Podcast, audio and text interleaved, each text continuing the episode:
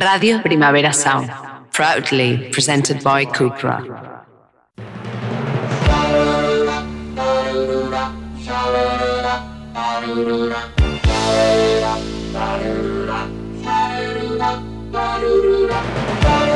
Marea Nocturna con Desire de Fez, Jordi Sánchez Navarro, Xavi Sánchez Pons y Ángel Sala.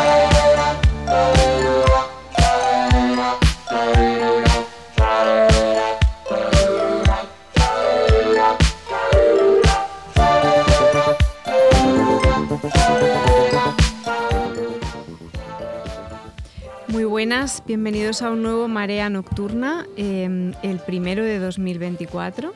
Eh, bueno, buenas a mis compañeros. ¿Qué tal Ángel, Jordi, Xavi? Muy bien, muy bien. Aquí estamos. ¿Cómo estáis? Un año más. ¿Mm? Un año más, sí, sí. Bueno, vamos a dedicar el programa, vamos a aprovechar el estreno en España de una de las películas de, género fantástico, bueno, en concreto de terror más, más importantes de la temporada, que es Cuando acecha la maldad, la película de Demian Rugna, para hacer un programa que teníamos pendiente, que, que es verdad que no habíamos hecho aún, aunque sí que habíamos tocado muchas películas de las que van saliendo a lo largo de la charla, que es un especial sobre cine mm, de terror y fantástico, de ciencia ficción iberoamericano. Sí, aparte justamente se estrena hoy, el día que estamos grabando. El día que, estamos grabando. Exacto. Se ha estrenado cuando sí. hace el hambre, o sea que más. Sí, sí, aparte más de una peli, posible. Peli que ganó a la mejor película en Sitges, película muy aplaudida en festivales, película que ha sido un éxito en Argentina y que nos alegramos de ese éxito en Argentina, sobre todo teniendo en cuenta la situación sí. actual política en Argentina y los problemas que, que, están teniendo los colegas cineastas. Con lo que. Apoyo a ellos, a hacer un apoyo para. Le podemos Exacto. dedicar el programa a los cineastas argentinos, argentinos que tiene, les cuesta Totalmente. tanto. Igual les va a costar ahora más eh, levantar una peli. Muy bien decía ahí. ¿Has visto? Sí. Bueno, y en esta ocasión, aparte, estamos muy contentos porque hemos recuperado una cosa que nos gustaba mucho hacer y que Sí. últimamente no hacíamos, que era invitar a colegas a participar con notas de voz. Y eh, tenemos ahí un- un- una colección de voces muy interesante, con lo que muchas ganas de que los escuchéis también. Y un poco para empezar a mm, hablar de, mm, de, bueno, para llegar hasta el presente, como siempre, pues hacer un poco de, de trabajo de, de investigación y volver al pasado e intentar entender un poco de dónde parten ¿no? El- los imaginarios fantásticos eh, iberoamericanos. No sé quién, quién se anima a... Yo creo que Ángel. No, va, a- va a animarse. Ángel. Lo que sí que me gustaría que dejemos claro a, a todo el mundo que, que nuestra mirada es muy desde aquí. Es Exacto. Bueno, la realidad, de- o sea, lo que quiere decir Claro. Jordi elegantemente es que estamos acojonados porque, No, claro, no, no, cuando, hablamos de películas No, no. american- americanas e inglesas, como no nos, no nos entienden, No. es como que bueno, pero aquí los, los compañeros, los amigos. Bueno, pero no, lo que hay que dejar claro es que es, no- es la, la mirada europea Hmm. a, a un, a Claro. un cine que está muy, muy próximo y muy lejano a la vez, que hemos conocido eh, por oleadas, que igual que Hmm. la literatura la conocimos eh, por el boom de, el latinoamericano de los años 60, ¿no? la, la conocimos, quiero decir, lo- más tarde, ¿no? pero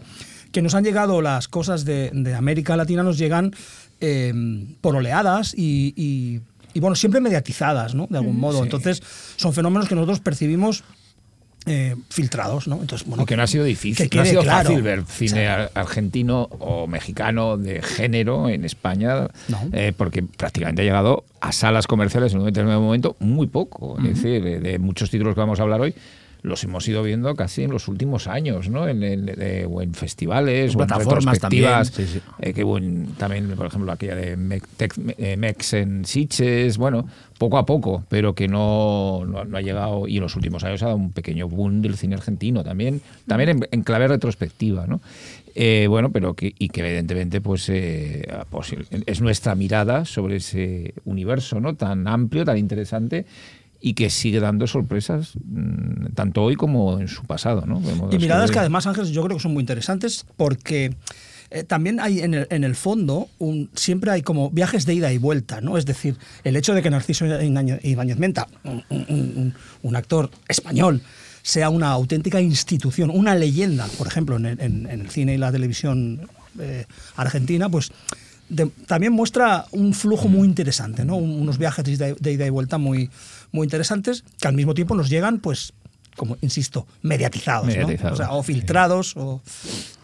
Adelante. No, de bueno, jugar un poco con las fuentes, ¿no? De, de- que- de dónde está, cuáles son las bases de este, que, que son muy, no son muy, tampoco muy fijas ni muy claras, ¿no? El, el cine iberoamericano de género ha ido, como ha dicho muy bien Or- Jordi, por oleadas, pero no solo hacia afuera, sino también internamente, ¿no? Que se ha ido generando por diferentes impulsos, pero sí que se, evidentemente hay una influencia, aunque sea no te- totalmente directa, pero eh, en adaptaciones directas de algo que es muy propio de, la zona en, en clave literaria, que es ese realismo mágico que fructificó en grandes nombres de la literatura, es decir, desde eh, los mexicanos, eh, bueno, Carlos Fuentes, eh, como un ejemplo en México, evidentemente, pero, y lindando ya con lo directamente fantástico Borges o Bio Casares en, en Argentina, pero ya prácticamente yo en realismo mágico ya estaría hablando de, de literatura fantástica en muchos casos, o de Juan Rulfo, que bueno, que además también inspira una de las películas mexicanas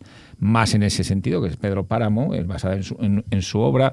Bueno, hay una serie de, de- de autores que, bueno, que están dentro de esa imaginería, el propio García Márquez, ¿no? que indirectamente también pues, puede, puede influir muy claramente en ese, en ese tipo de cine.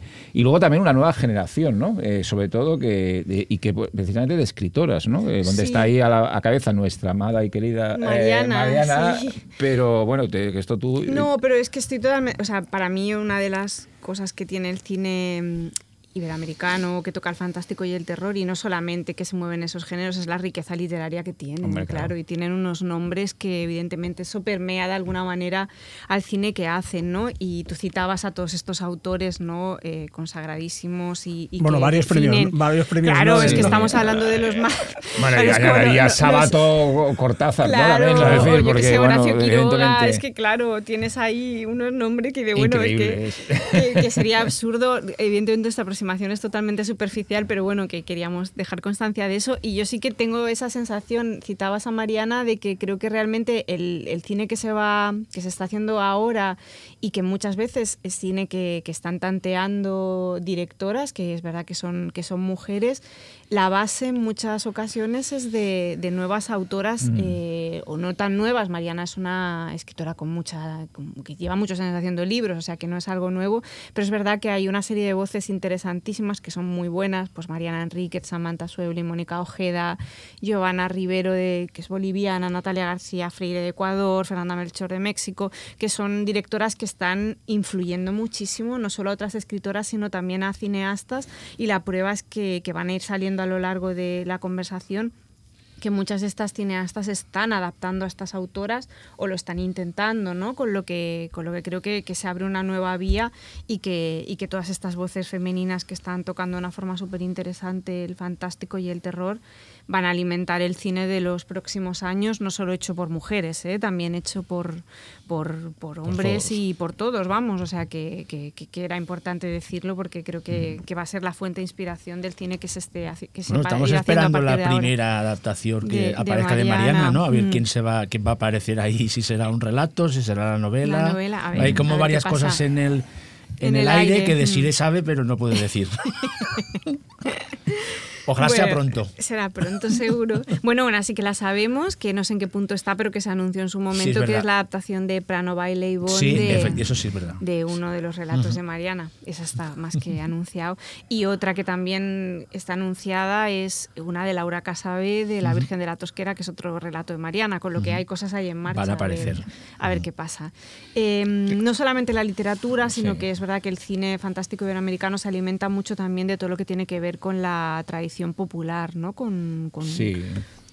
Sí, porque además es que en, en- en Iberoamérica lo, lo popular está al ras del suelo, de la- en, la, a- en la calle, ¿no? Una mezcla casi entre lo que es eh, eh, lo urbano y lo, y lo rural, de una forma muy, muy salvaje, donde conviven diferentes formas de traducir muchas influencias externas o de traducir las propias eh, religiones que se han ido adquiriendo. Es decir, la- ahí tenemos la- esa, esa mezcla de, de- cristianismo y paganismo que pueden ser las, las- las tradiciones de la santería, de ciertas tradiciones relacionadas con la brujería. Y luego también el, el- el- el Día de los Muertos mexicano, que ¿no? Eh, como ejemplo típico, eh, tópico de bueno una película que nos gusta mucho que es Macario no Sí, lo sí. explota de una forma De hecho, al, al in- al espectacular. inicio lo explican. O Sí, sea, yo sí, creo que lo es la, primer- es primera rótulo, película que yo creo mexi- mexi- mexicana que explica. De hecho, explica el origen del Día de Muertos, por qué se celebra, cuando que es, que es bastante brutal. Y estamos hablando de una película que es un clásico absoluto. De- o sea que la- la- los críticos más rancios dirían esto sí que es la buena película eh, Exacto. mexicana de terror. Exacto. Cuando es, es fantástica, ¿eh? Es Macario. Hay, es hay muchas más, pero, hay es- muchas pero más, está pero muy bien. es- es Macario, Macario es una Macario película espléndida. Además, con unas atmósferas conseguidas. eh, lo que hablábamos, ¿no? De lo rural, de sí, todo, sí, sí, es sí, sí. maravilloso. Es decir, esa fotografía en blanco y negro realmente increíble. Y luego también eh, todo eso con las culturas nativas, ¿no? Ancestrales incluso. Es decir, ya vienen del pasado ancestral de toda Iberoamérica.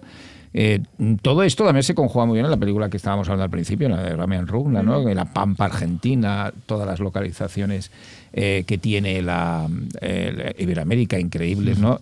Brasil, ¿no? El cine brasileño también ha, ha conjugado muy bien esta, esta, este- estas tradiciones populares con, las- con esas brujas casi caseras o, o- o- o cotidianas que están en el, en el espectro, que se han visto muy bien en algunas películas como Medusa, como recientes además. Bueno, hay todo una, un, un caldo de cultivo que no puede ser más fantástico todo aquello. Y uno quizá que lo, lo traduce todo eso muy bien también en así todo eh, Mójica Marins, ¿no? En Brasil, Sí, ¿no? sí. Es decir, que bueno, hace una conjunción de elementos de toda procedencia para sacar luego un cine absolutamente Es curioso. atípico. Único, único, único, único totalmente. Sí, Es es- curioso porque eh, el sincretismo, o sea, la mezcla absolutamente eh, desprejuiciada, digamos, de, de- de teorías, eh, modos de ver el mundo, religiones, culturas, o sea, todo ese sincretismo cultural y filosófico es una constante en todo el mundo, pero parece que en el continente, en el subcontinente eh, de Sudamérica, ha, ha cuajado Sí. especialmente, ¿no? De algún modo. O ha cuajado o ha formado, ha empezado a formar parte de. Ha, formado parte siempre de, de- de- de la propia esencia, ¿no? Así que nosotros como, es decir, nosotros cuando hablo de nosotros, Europa, ¿no? Que parece como que se sedimenta una cultura encima de la otra, en cambio en otros lugares del mundo parece que lo que se... Está todo a la vez, ¿no? Está todo a la vez. Toda o la vez, sí, no todo se abandona. sigue vivo, Sí, sí. todo sigue vivo, ¿no? Y eso es, es un fenómeno fascinante que se refleja muy bien en, en la producción cultural de todas las épocas, ¿no? Del siglo XX y la, y la- y la contemporánea, ¿no? Entonces, y la actual, con lo cual es, es, es un fenómeno muy interesante. Sí, sí, aparte, eso se podría también trasladar a cierto cine de terror que hablaremos después, como el gótico mexicano de los 50, que es a nivel visual es potentísimo, ¿no? un expresionismo, casi, directamente bebe del expresionismo alemán y a la vez es super pulp. super serie, Sí. serie- divertidísimo, en plan, no tiene ningún problema, aparte, hasta en mezclar terror, Comedia terror con comedia. comedia. pero comedia chusca. Siempre ¿no? hay un personaje es- es- cómico. a mí me fascina, ¿eh? yo Sí. me paso pipa, que ahí, ahí ya está, eh, lo que decía Jordi, está en las películas, sobre todo las, las mexicanas de la gran época, de los 50 a los 60, que mezclan Todo. culte- elementos culteranos con, popul- por- con super populares, ¿no? Xavi introduce el cine mexicano de terror para, No, no, no, empeza- eh, para empezar no, no. a hablar. Ángel y yo después le... No, Le yo- has yo- cogido y- ahí el, el, el si guante. yo no- si- Yo añadiría un poco también como, como un elemento lo hace importante. muy bien él. No, hombre, no. eh, lo haces tú muy bien. Eh, además sabes mucho de cine mexicano. Pues como sabe Eres un mucho de cine mexicano, vamos a hacer una cosa antes de que nos enrollemos como una persiana, que es darle, la, la darle voz a una de las invitadas de este programa que recomienda una película y que es una, una guionista mexicana, que es Sabia Castillo, que es la guionista de Huesera. Una de las pelis también más importantes del año pasado, sí, ¿no? sí, que sí, todavía sí. este año ha ido saliendo en las listas, la película de Michelle Garza Cervera, y ella recomienda una peli mexicana y yo creo que a, ra- a partir de aquí podemos hacer como un recorrido así del, del cine mexicano desde sus orígenes hasta la actualidad. Hola María Nocturna, yo soy Avia Castillo, soy guionista y coescritora de la película Huesera. En mi caso, cuando pienso en cine de terror hecho en Latinoamérica, pienso en la película de Hasta el viento tiene miedo del director mexicano Carlos Enrique Taboada. Eh, bueno, esta es una cinta que se estrenó en 1968 y trata sobre un alma en pena que deambula en un internado de señoritas que viven pues sometidas bajo las estrictas y hasta anticuadas reglas de, de su directora interpretada por Marga López. La historia es, es interesante, está cargada de pues, deseo femenino, retrata muy bien la represión bajo la cual viven estas jóvenes y también pues, lo que podemos ver es que todo transcurre siempre entre sombras y, y ante un, la presencia de un viento intenso que remarca, bueno, pues el andar, el, el deambular de ese fantasma que anda por el internado. A mí lo que me sigue pareciendo revelador eh, de esta película pues es el monstruo, un monstruo que, que atormenta a estos personajes pero que al final en vez de castigarlos, como lo hacen muchas películas de terror, como por ejemplo no los slashers de los años 80 y, y 90, bueno aquí el monstruo termina liberando a estas jóvenes y abriéndole la puerta a sus deseos. Luego de, de, escribir Huesera, junto a Michelle Garza, he reflexionado sobre cómo a veces los monstruos no tienen esa función liberadora y en nuestro caso me parece que esto bien podría ser una herencia de Hasta el viento tiene miedo y, y en general de las películas de Carlos Enrique Taboada, quien, bueno, es sin duda uno de los grandes referentes del cine de horror hecho en Latinoamérica. Espectacular. Pues muy bien, ¿no? Espectáculo. Muy bien, muy bien. Además, totalmente de acuerdo. Sí, sí. Es, es una... Aparte, Carlos Enrique Taboada tiene los mejores dos títulos de la historia del cine. Son preciosos. Hasta el viento tiene miedo y más negro que la noche. Y veneno para las y veneno alas. para las alas. Son El tres, tío, ¿eh? que son peliculones para mí, ¿eh? son peliculones. Sí. Pero No, que el tío a- tenía algo especial para titular Los títulos son maravillosos. Casi como de, cuen- de relato de Poe. Sí, ¿sabes? sí, de como sí, sí, sí. de- de- de- Junto con los de Argento de la primera. Los diálogos, vamos, son los mejores títulos de la historia.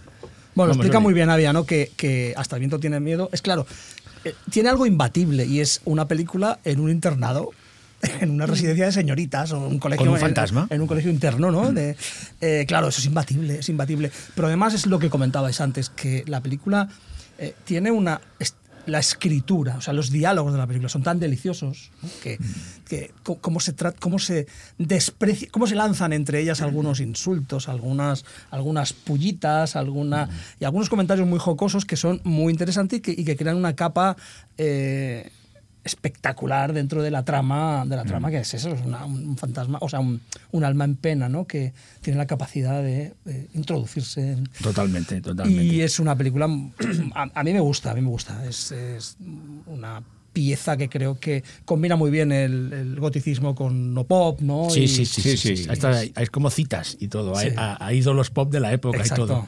No, no, realmente es. Y a Freud, y a Freud, Sí, y al es verdad. psicoanálisis. Es sorprendente porque es un año antes que La Residencia y está claro que las dos películas, si las ves seguidas, sí. van por, por- van por diferentes sitios. Pero es que hay escenas, la de la, la, de la ducha, cuando Y la vuelves a ver, y la todo, escena de la ducha, Mm. que, que en, que en Hasta el viento tiene miedo, están en una especie de vidrio, Sí, estos sí, que sí. no se acaba de no se acaba de ver, pero se, se, se- tú sugiere que están desnudas, lógicamente. Es que es muy parecido realmente. Luego ya una va para lo Una va para paranormal. pero bueno, hay y otro muchos va- elementos. Pero realmente se parece mucho. Y sabiendo que Chicho estaba tan al tanto de lo que se hacía alrededor del mundo a nivel de terror y que él venía de Argentina, aunque esta película sea me- mexicana, mexicana no, no, es, no es raro pensar que quizás la, la hubiera. Bueno, es que Lo lleva un, un punto más allá, porque la de Chicho realmente juega más duro al final. o Sí, sea, sí, es más sadomaso, eh, por ejemplo. Sí, sí, o sea, en- en general, sí, sí, sí, más es que, es que más si gore. hablamos de, de las influencias de Taboada, eh, si ves Veneno para las Hadas,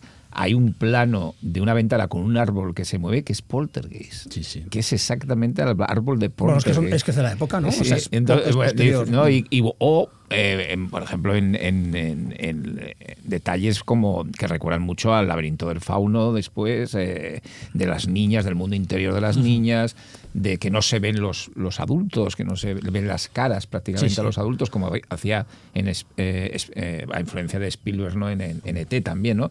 Quiere decir que hay una interrelación, porque el cine mexicano yo creo que algo que es muy importante es cómo interpreta y cómo a- asume la exploitation, ¿no? que de los cines de Iberoamérica, de, fantásticos, en Argentina hay otros condicionantes, por ejemplo, o en Brasil, pero la forma en cómo traduce la exploitation hacia muchas direcciones, evidentemente hacia el cine americano, pero también eh, al cine europeo, ¿no? En la explosión que hay de cine gótico, eh, que mira mucho pues desde el expresionismo alemán a lo que se estaba haciendo en los 50 ya en, en- en la Hammer, ¿no? Por ejemplo, es decir que, bueno, hay una, una forma de entender y trasladarlo a su idiosincrasia con eso que hemos dicho, también en Taboada después, pero en el cine mexicano, de esos momentos de humor de personajes un poco que las de dos partes del vampiro muy mexicano. son muy tienen unos Sí, momentos de Albert humor Salazar haciendo bromas, es que- decir, yo que- estaba Jordi bueno, conmigo cuando la vimos en Sitges otra vez, cuando la, cuando la, la pasó el festival en, en Sí. Copia Restaurada, sorprendían mucho esos, esos elementos otra vez Hombre. de comedia vistos en la gran pantalla. ¿eh? Porque pasamos de unas set piece expresionistas de terror puro de repente con un personaje, como hablábamos del cine de Dario Argento, esos personajes Sí, los policías del sí, Barón de del Terror, por ejemplo, ¿no? muy- decir, que sí, son como que de cantinflas. Que está claro es que eso decir, es ¿no? lo más básico del cine de terror, que es esos momentos de, de- de- de comedia para aligerar el, el peso del terror. Pero que es, está muy curioso. Además, en El Vampiro era el, el personaje más cómico, creo que era Besalazar mismo, Sí, que era el productor, el estrella del cine mexicano. aquel sí, sí, sí, Que es como el ponía- galán, un poco como guasón. Pero fue con unas salidas, pero totalmente divertidas, de esas de punchline, ¿no? Que dice una frase al final como, "Eh, levantas y tal, y como haciendo el- la gracia. Bueno, es una forma de, bueno, de, de un método para trasladar el cine gótico. Totalmente. Y lo curioso es, eh, si volvemos un poco al inicio del cine este de terror eh, eh, me- mexicano, es que, lo ha apuntado también Ángel en la fantástica escaleta que ha, que ha- que ha diseñado, es que cuando empiezan en los 30, con la primera versión Sí. de La Llorona, La Llorona. y El fantasma del convento, que es una Sí, película que- alucinante que yo pude ver en la Filmoteca eh, de Cataluña, que la dieron hace unos años y ahora está editada en Blu-ray, realmente son películas que van muy por libre en esa época. Sí. Aunque están muy cerca de, de los años 30, de lo que se hacía en Estados Unidos, aunque creo que después fueron más permeables los, me- los mexicanos que al principio, Sí, porque sí, sí, la primera versión de La Llorona y, y- y sobre todo El fantasma del convento, que la ves y es difícil buscarle, encontrarle no, no, no. referentes eh, en Estados Unidos o en Inglaterra. O sea, realmente es una película de terror totalmente eh, personal, única, de que, que está hecha solo por alguien ¿no? que, que quiere hacer algo totalmente original. Y es muy sorprendente eh, des- descubrirla, que ahora está en, en Blu-ray, yo creo que hasta está colgada igual en YouTube. Bueno, no sé, pero porque yo la tengo una de la UNAM, maravillosa de Blu-ray. Sí, la, la- la- De- la compartió. de- de- y es una película que la ves y dices, wow, ¿sabes? En plan, Mm. ¿qué pasó aquí? Que es fantástica, por cierto. Es estupenda. Y luego ya llega la, la explosión gótica de los 50, ¿no? Donde, bueno, ha- hemos hablado ya de, de una película esencial que es el vampiro. En general, el vampirismo va a ser muy importante en el cine mexicano, tanto como elemento secundario o como elemento colateral en películas como las películas después, más adelante, de, de superhéroes o eh, de superluchadores.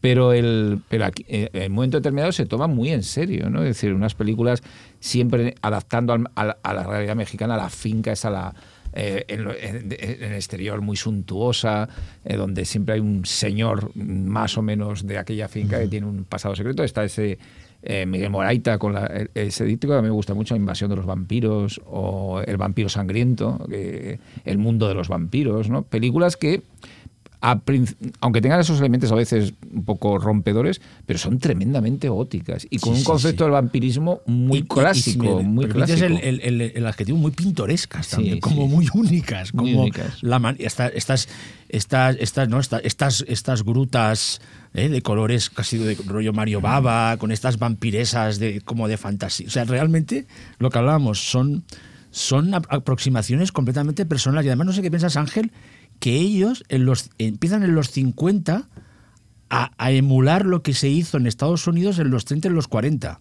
Pero, o sea, las secuelas, sobre todo las secuelas de, de Drácula, las secuelas Sí, de Hombre sí, Lobo. sí. Y aparte ellos inventan sus propios monstruos. ¿no? Nostradamus. ¿Sabes? El varón del terror. o sea, en el, plan- el- el Nostradamus, que es un todo, o personaje sea, muy raro, ¿no? se decir, en vez de crear, en vez de ser tipo, vamos a hacer el hombre lobo, vamos a hacer No, no. Frankenstein, se inventan ¿no? sus propios sus propios monstruos con esto- estos estos maquillajes tan pintor, tan pintorescos también. El varón del terror. sí, el varón en del terror, ese caso es que, está, muy, que está muy bien, porque lo que hacen es coger la típica monster movie clásica americana, sobre todo más de secuela, y la llevan a su territorio absolutamente demencial en el mejor de los sentidos. Y sí. psicotrónico, pero dicho... bueno, el caso del varón del terror, por ejemplo. Eso, pero es- dicho como, es- un, como un como un como Punto a favor. Eso mismo, como un piropo, ¿eh? Plan. Pero luego también hay, hay una cierta autoría.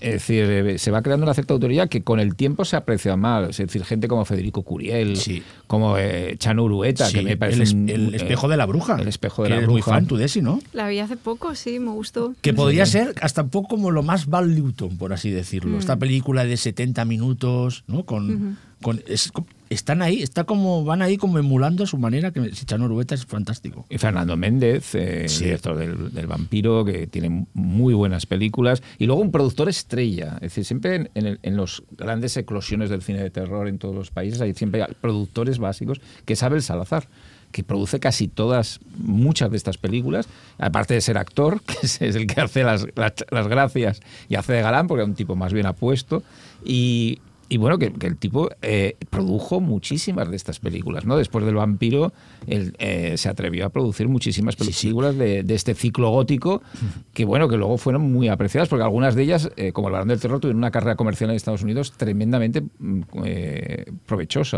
eh, curiosamente la más, la más psicotrónica de todos. Y luego, no sé si estáis de acuerdo, eh, de las que habéis podido ver, el, ac- el acabado técnico es alucinante. Sí, es Sí, o sea, eh, Jordi, o sea, el, el A nivel de diseño de, fotografía, sobre el todo. diseño de producción, la, o sea, que parece una obviedad, pero claro, las ves y es que No, y luego el el- nivel sí. técnico, de, de- de- el nivel industrial de estudios, Churubusco, Sí, Churubusco. Churubusco y todo, o sea, el nivel este es alto, o sea, el nivel es de estudio de Hollywood, de un equipo que es capaz de montarte una mansión ahí olvidada en el monte con, uno, con, una- con unas brumas, unas nieblas, unos, unos decorados Misterios de alucinantes. ultratumba, Pero de eh, ultratumba, es que pues, además lo, es- lo- es lo tremendo. fascinante de, de estas puestas en escena y demás es que eh, combinan, o sea, que tienen una, una intención de crear shocks a veces muy interesantes. Por ejemplo, si recordamos, estamos o volviendo a Hasta el viento tiene miedo, ¿no?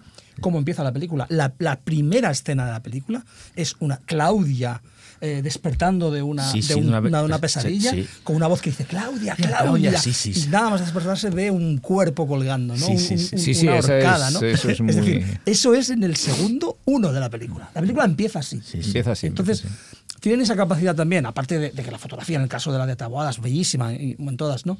Pero, pero es que además empiezan con algunas imágenes de shock, ¿no? Y, y que, y que es su valor. Su valor es la capacidad de, mediante eh, cuestiones de puesta en escena, ir a, lo- a- a- a la, a la imagen más emblemática dentro de- del género, ¿no? Dentro del goticismo en este caso. Sí, de ¿no? hecho, la idea. Hay una muerta Hasta el ya tiene entrada. miedo, que podemos ya entrar en los 60, en, en- Bueno, sí, en- sí, en los 60, sí. que es, es que todas las escenas de, eh, en, esa, en ese torreón Sí. son increíbles. O sea, ya, ya en sí, el, el- ya trabajar el, el tema del sonido del viento. Mm. ¿no? Cuando dice el, el- uno de los, uno de los, el cuidador de la- del, de la- del colegio, es que ella se escucha su voz en el viento, o sea, en plan. Y es que, es que son elementos alucinantes de gente que ya da por seguro, o sea, enseguida ya dan por seguro que hay un fantasma. O sea, no es en plan, no es que te crean dudas, no, no.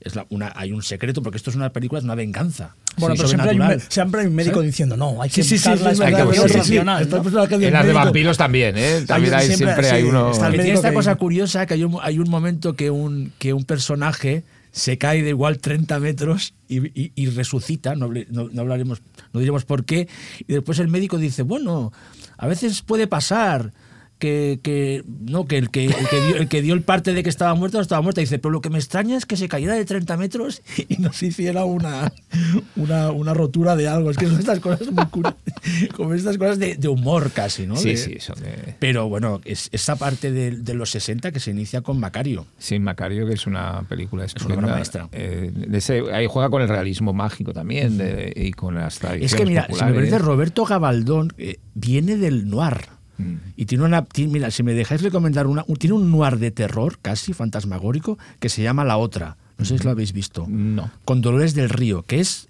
Es, una peli de fantasmas, pero es un noir de una mujer, de una, dos hermanas gemelas, que una es, millon- una, es una, una triunfadora en la vida y la otra es una, una, una mujer muy pobre. Me recuerda mucho a la peli esta de Bette Davis.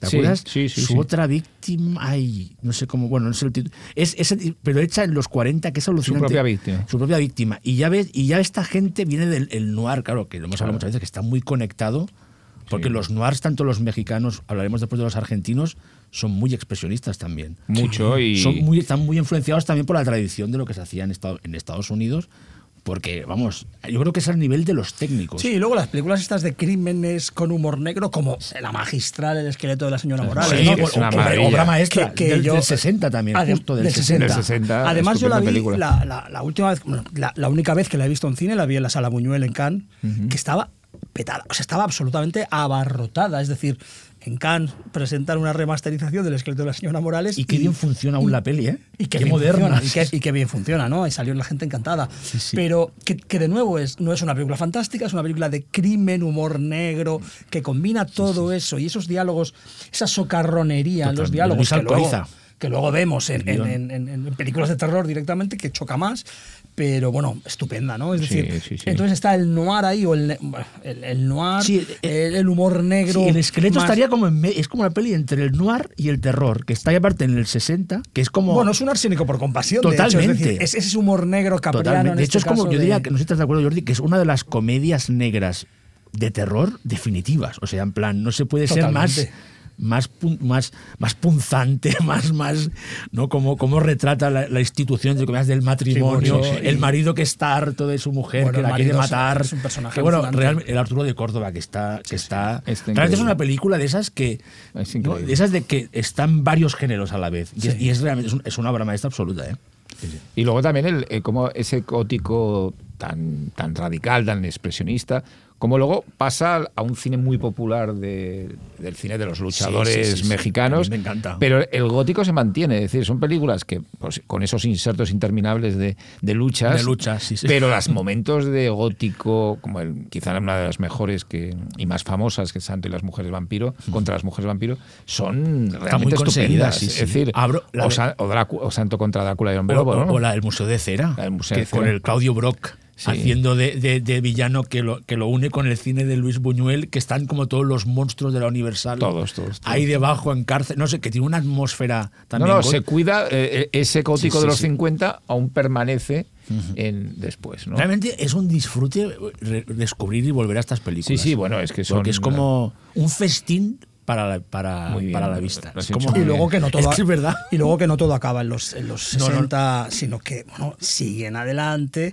Eh, bueno, Tenemos a Lucarda. A Lucarda, o sea, Una tenemos a Juan López. Moctezuma, Moctezuma. tenemos a. Cardona, a René Cardona Jr., es decir, hay un Cardona de... Junior, que adoramos una película, de- sobre todo una, que es Triángulo Diabólico de las Bermudas. que se están película reivindicando to- muy- toda la toda la, la- la- Toda la el linaje de, Cardona que son Está- no varios paran. me refiero, son Li- linaje padre Y luego si a la cosa, si a la cosa de terror gótico y demás le metes otra fuerza mm, brutal, que es el Buñuel mexicano, Claro. Sí, y, y de ahí vas ya a Jodorowsky y demás, ¿no? Al Jodorowsky mexicano, ¿no? Entonces, bueno, quiero decir que se van creando... Bueno, Moctezuma es un poco hijo de un poco de también ¿no? o relacionado De con hecho, el con el Jodorowsky sí. mexicano. ¿No creéis que decir, los me- el cine de terror me- me- me- mexicano es el único que más o menos se ha, ha estado vivo durante todo, o sea, no ha tenido, ha, ha habido décadas Mm.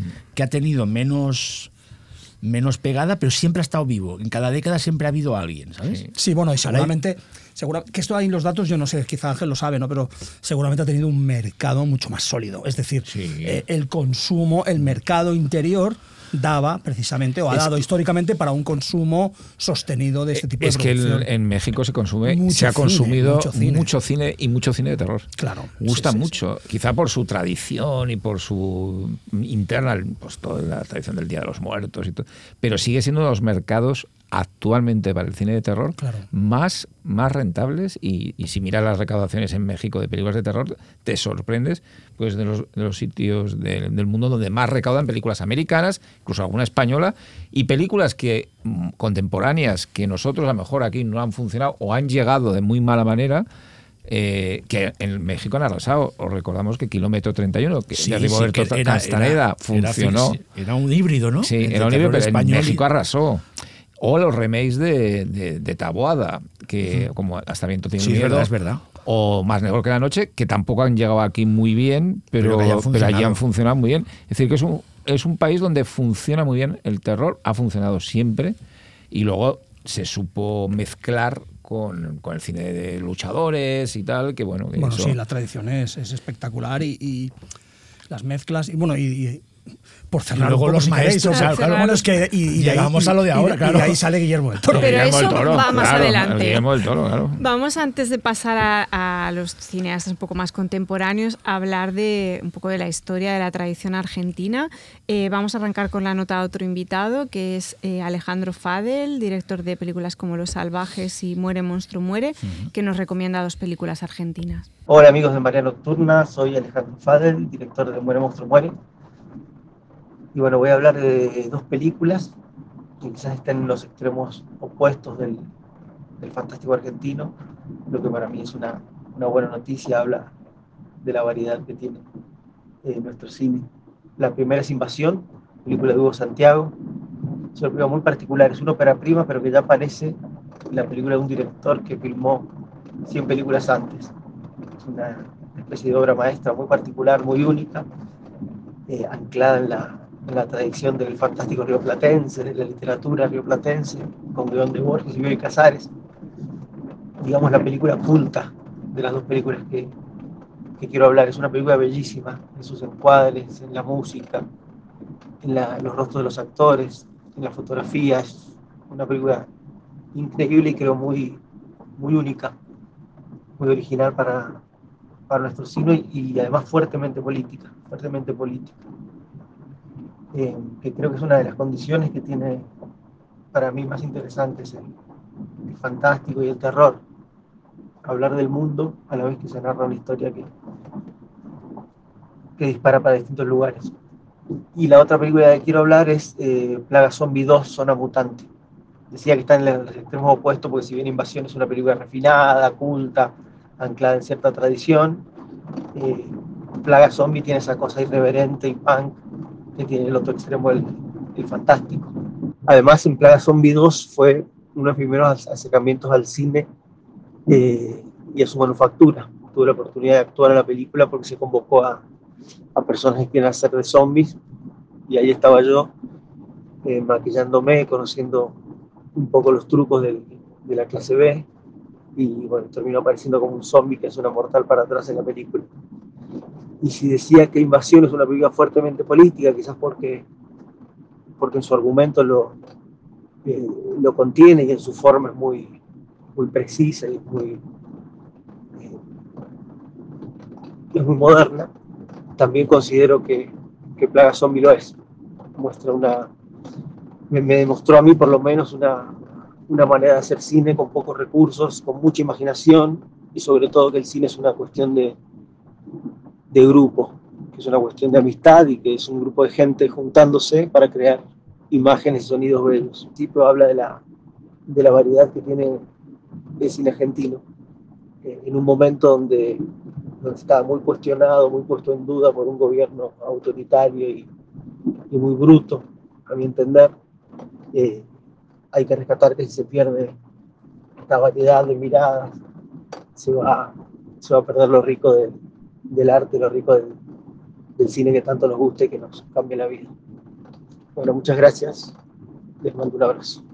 Bueno, pues ha hecho así una panorámica Muy bastante bien, no, no, grande. muy No, bien, no, muy ya- bien. además, eh, con dos películas que, que son muy importantes, realmente. Es decir, Invasión es una película muy importante. eh, y es que, claro, dices, guion de Bioy Casares y. Borges. Claro, dices, bueno, vamos, quiero verla modos, ya. hay que y decir es que, está muy bien. Claro. Que Xavi ha celebrado más Plaga. 2. Bueno, Sí, es, no, que no, pero- es una película muy importante porque fue la popularización del género a nivel y a nivel muy esto lo contaban muchos eh, directores el mismo eh, Rugna lo, lo explica muy bien también en era fan, ¿no? Argentina una explosión popular de que del gente género que quisiera hacer películas. De hecho, este año tuvimos un documental en, en Sitges sobre la, Sí. sobre la saga.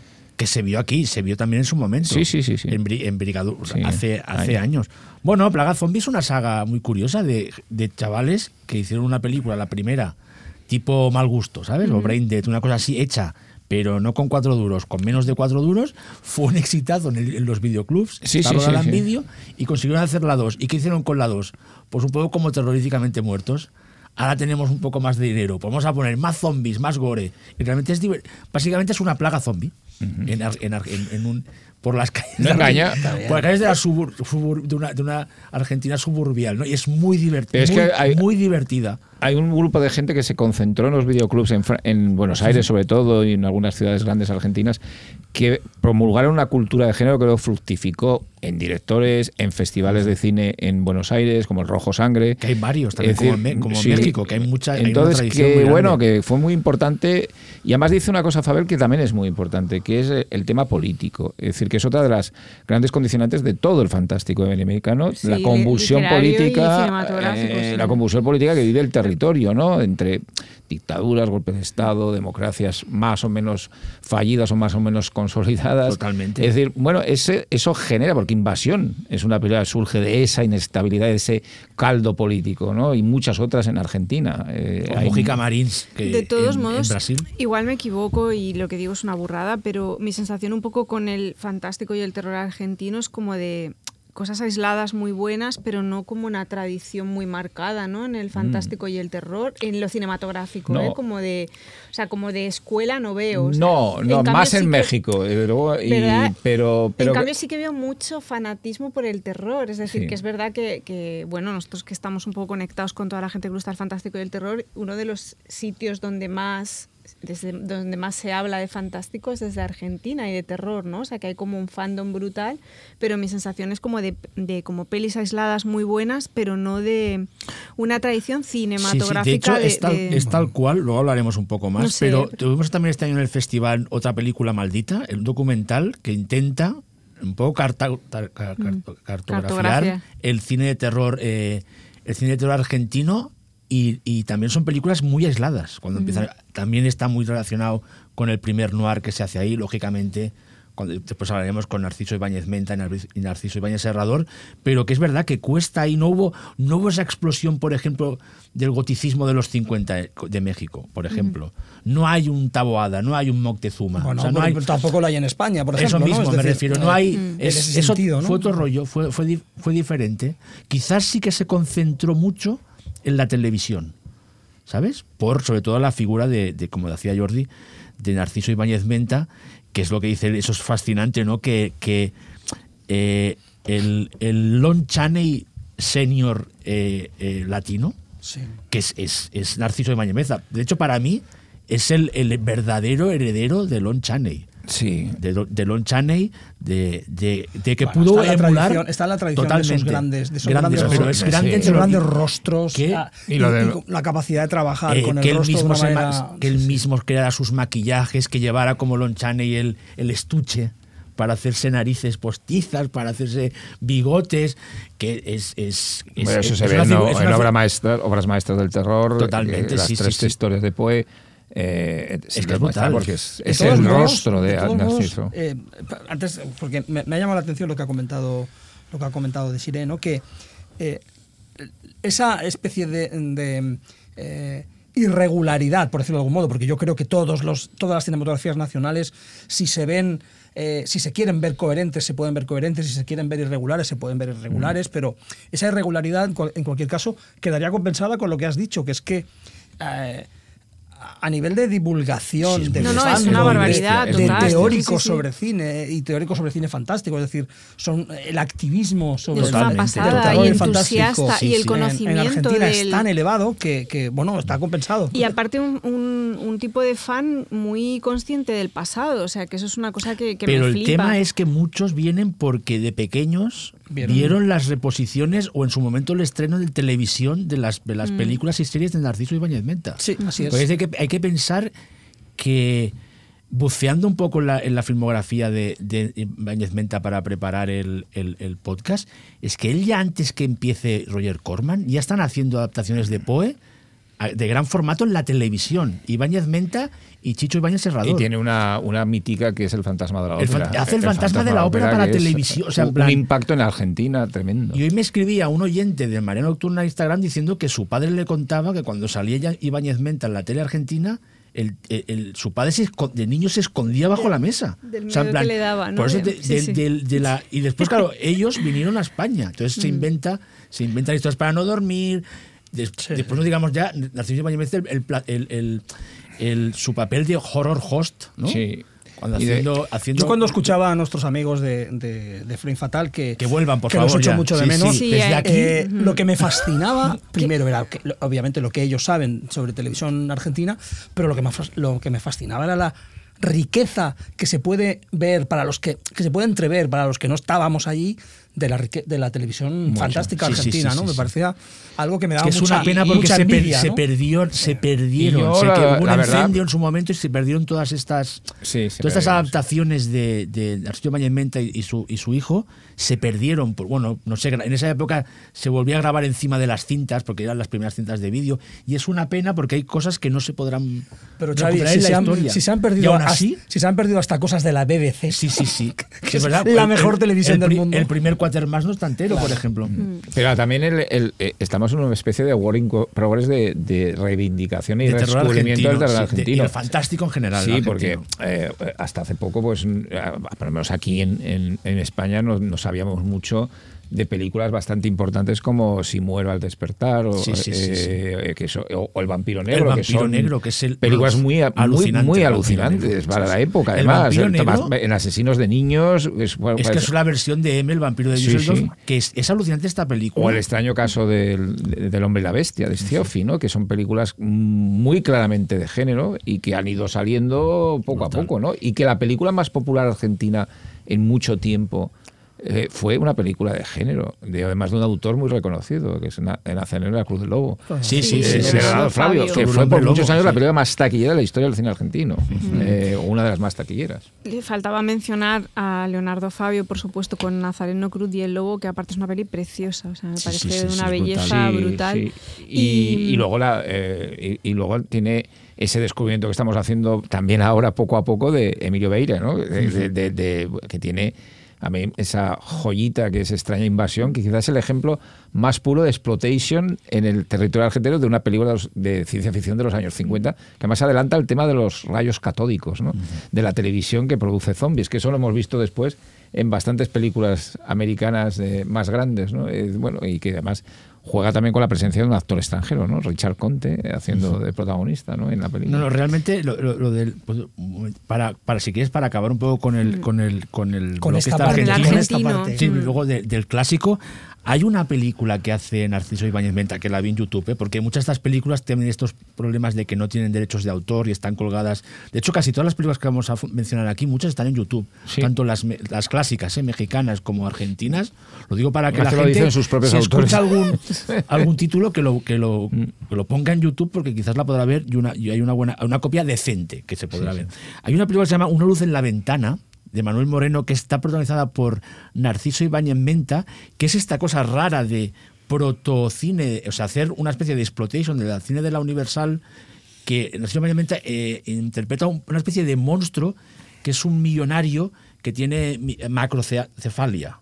Entonces está intentando curarse. Y vive, y vive, tan- y vive- y- y es el maquillaje que se hizo, es, no es brutal, ¿eh? Es una especie de protohombre elefante. Entonces él vive en un castillo, entonces pilla una enfermera para hacer como experimentos para curarle la, la enfermedad. Se enamora de la, de la... Es, de verdad que la peli es una Bueno, es, joya. una, pi- ¿eh? es una gran pionera del cine. Es una joya, ¿eh? Ahora está ¿De qué empieza a ser muy 42.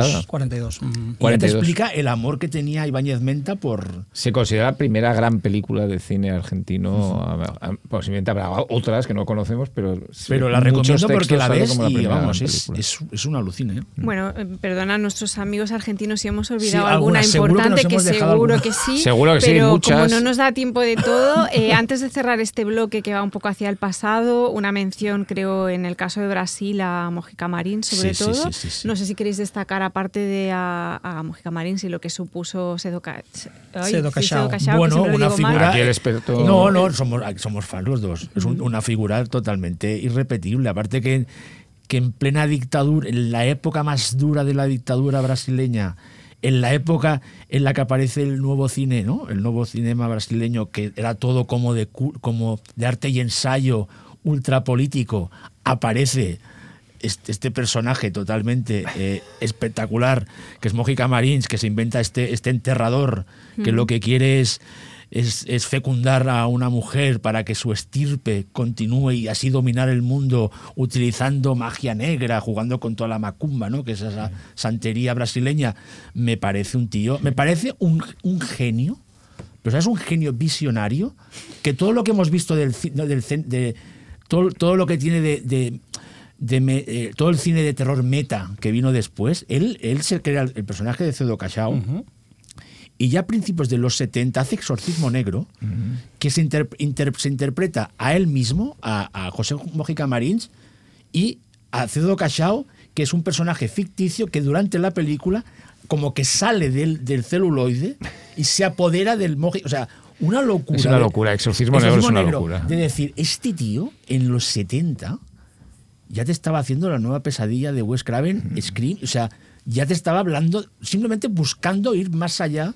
porque Bueno, no deja de ser y lo de 100% Freddy explo- Krueger era así, él mismo. Sí, sí, evidente, evidente, las uñas largas, o sea, el tío, es, ¿sabes esa idea que, es, que a, mí, me- a mí me gusta, a vosotros también, de cómo a veces el cine exploitation y el arte y ensayo están tan cercanos? Bueno, sí. Tan Sí, cercanos. yo, yo no soy tan fan como ¿sabes? vosotros, pero, Pero- hay dos cosas que me fascinan de, de- toda de- la de film- de Mojica Marins y de, y de Sedo Cachao. Es la extrema crueldad, de Sí, la- sí, sobre es todo la, cruel. la Sí, primera sí, sí. es espectacularmente cruel, Sí, sí, es decir, sí.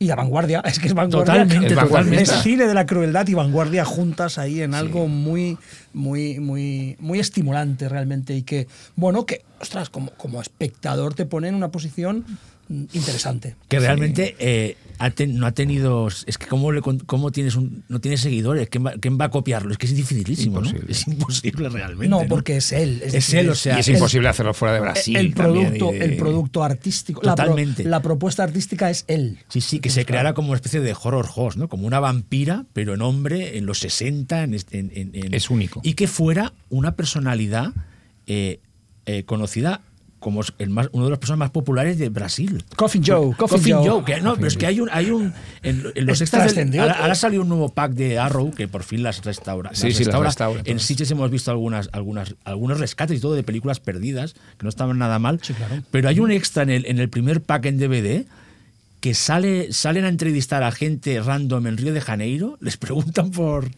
José Mojica Marín y lo conocen todos. Claro. O sea, de todas las edades, en plan, la- la in- es increíble, ¿no? Que un tío que hacía un cine tan salvaje fuera una celebridad realmente, pero es que era tan una personalidad tan increíble, ¿sabes? Tan única. No, y, es normal. de hecho eh, es interesante que hayamos dicho eh, Coffin Joe porque pocos personajes creados en el seno de una cinematografía han trascendido al Eso, mundo anglo. Sí, sí, sí, sí. Y, y, y Sedo Cachao tiene traducción, Yo en es Coffin inglés, Joe y, y se conoce, ¿no? Es Y decir, interpretó, fue protagonista de un videoclip de Los Fresones Rebeldes. Exacto, sí. Al amanecer. Al amanecer lo dejamos con el videoclip de, de los Fresones Rebeldes y con el hit, claro. Y no podemos ponerla porque nos quita Nos luego los el- sí, capítulos, hacen- pero si no hubiera sonado en este nos ponen un momento. strike Exacto. Lo que sí que puede sonar en la sintonía, cambiamos de bloque. Estás escuchando Marea Nocturna.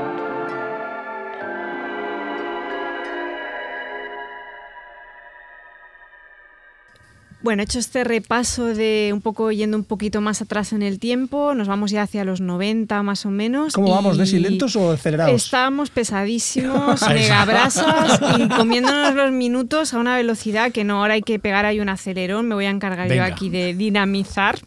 Orden. si Dinamizar, qué bonito. qué Voy a dinamizar. Dinamiza Verbo. que esto es- Exacto. Y empezamos con estas décadas más próximas en el tiempo con otro, otro amigo invitado, que es el periodista y músico Javi Diz, que es amigo queridísimo y que nos recomienda una película argentina eh, de los 90. Hola a todos los María Nocturna. Bueno, encantado de participar nuevamente de uno de sus especiales.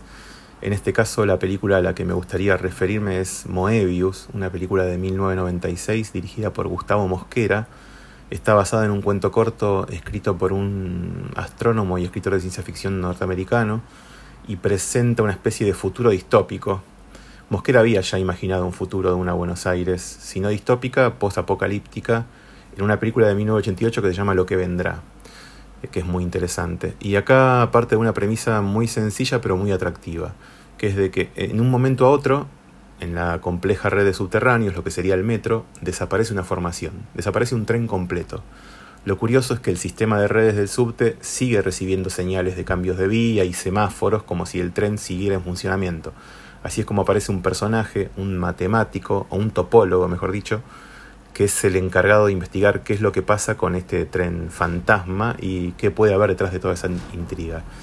Es importante entender el contexto en el que fue hecha esta película. En 1996 faltaba muy poco para, para que se estableciera de manera definitiva lo que se llamaría el nuevo cine argentino, en el que nuevos y jóvenes cineastas romperían de una vez por todas con formas, discursos, temas, gestos, maneras de decir, maneras de interpretar, que estaban ya a esa altura muy anquilosadas.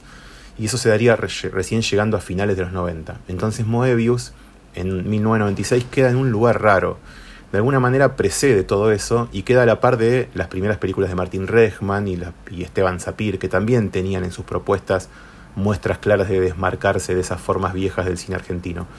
Pero se queda un poco a medio camino cuando uno ve ciertas interpretaciones algo duras o diálogos un poco pretenciosos y también en las alegorías, en la cuestión esta de que un tren que desaparece y un grupo de hombres que conforman una comisión cuyos gestos aluden claramente un poco a ciertas maneras de proceder algo militares, ¿no? Y ese tipo de temas, de ajustes de cuentas constantes con la historia argentina reciente, es parte de lo que el nuevo cine argentino dejaría un poco atrás, o al menos dejaría de visitarlo tan seguido o lo propondría de otras maneras. Pero una cosa importante que hay que señalar y que tiene que ver con esto de anticipar lo que se venía, está dado por una cuestión fundamental, que Moebius es la primera película producida y financiada por la Universidad del Cine, por la FUC, una escuela que tendría en breve una incidencia muy importante para el desarrollo del cine argentino en esa renovación que se asomaba. Su director era el profesor de la Universidad de Cine, de hecho en los créditos Gustavo Mosquera aparece como profesor Gustavo Mosquera, algo bastante curioso y que a la distancia tiene su encanto. Y el resto del equipo de la película eran todos estudiantes de la universidad. Como curiosidad, está bueno nombrar que en el equipo de sonido aparece un joven Lisandro Alonso, aunque si uno lo busca en IMDB el nombre de él no aparece, pero en los créditos finales de la película aparece Lisandro Alonso. La película es muy atractiva, para mí es muy bueno destacarla porque si bien puede ser algo pretenciosa, yo prefiero decir que es ambiciosa. Eh, por su puesta de cámara, su uso del color, de hecho, por los colores, el clima y la música del final, sobre todo me animo a decir que sería como una especie de precursora de lo que se llamaba después el Vaporwave, o al menos entraría muy bien en esa batea. Es interesante revisar eso. Me parece que está bueno destacarla, recordarla, sobre todo porque el tiempo la dejó en un lugar raro, más en un film de culto que otra cosa, y sobre todo porque hasta hace poco no era fácil verla. Por suerte, hace unos pocos meses alguien la remasterizó digitalmente y hay una versión en 4K que puede verse en YouTube. Si la buscan, se ve impecable. Así que bueno, eso es todo por aquí. Espero que funcione. Gracias nuevamente por la convocatoria. Un honor para mí participar de Marea Nocturna, que es, como ustedes saben, mi podcast favorito. Así que les mando un abrazo grande desde aquí. Bueno, Javier es uno de nuestros, es uno de nuestros críticos favoritos. El halago de Mirita, pero, pero gracias, Javier. No, a ver, Javier es, eh, es, es, buenísimo lo que, lo que ha comentado y, y, es buenísima, la, o sea, es muy buena la película. Es muy buena, decir, es muy buena. Eh, Xavi me critica que le ponga tres Bueno, estrellas letras, pero, pero quiero decir que es que tres estrellas está muy bien para mí, ¿no? Y, y la película es muy Ángel lo sabe, es Sí, muy sí. mi rollo. Es decir, es esa ciencia el ficción, sí, el tuyo, ¿no?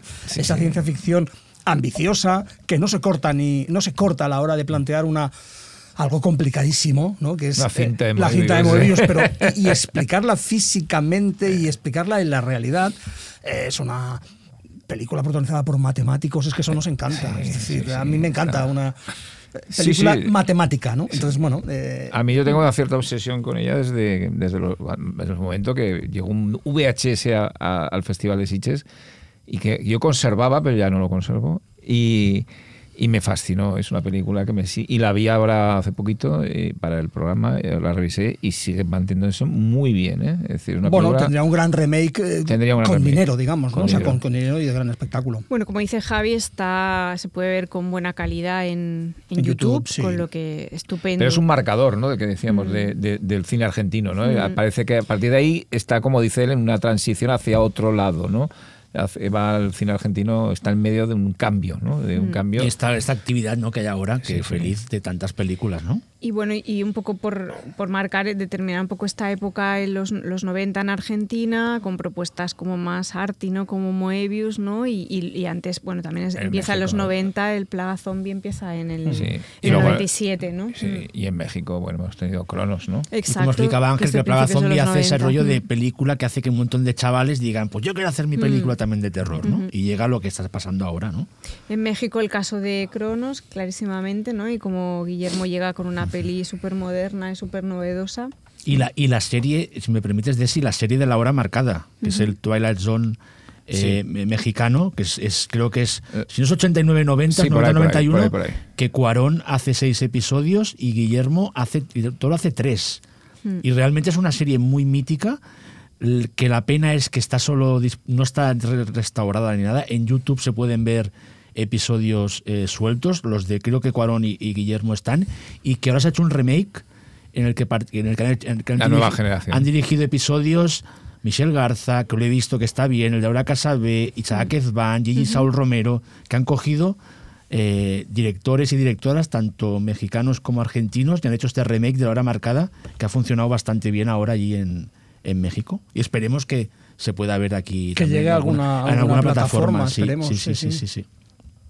En el caso, por no ceñirnos solo a México y a, mm, y a Argentina, en estos marcadores ¿no? que decía Ángel, también dos figuras que igual está bien destacar, ¿no? Uno es el caso de Jorge Holguín, Ujú. chileno, ¿no? Sí. con películas como Ángel Negro, Sangre Eterna, La Casa, y el caso de Gustavo Hernández, que hace una peli que en su momento es muy, hace muchísimo ruido, es una Es película que casa se muda. recibe muy bien, que es La Casa Muda, que curiosamente tiene el director de foto, es el director de foto de La Sociedad de la Nieve, Mira, que ha hecho la foto de muchas pelis de, de género y ir viéndolo. Y Claro, son dos cinema- cinematografías muy poco Exacto. dadas a, a- en general, mucha producción y, y producción fantástica. Mm. Y en Chile, eh, bueno, el Holguín, por ejemplo, pues ha seguido haciendo Mm. cine de género con muy pocos medios, pero con mucha voluntad. Y Ángel Negro fue un pequeño hito ¿no? en, en toda Iberoamérica, una película muy, muy recordada. O Sangre Eterna, que es una película de vampiros en Chile. Y lo de Gustavo Hernández, evidentemente, además ha seguido. Es decir, Sí. ha hecho más películas, incluso en coproducción con España,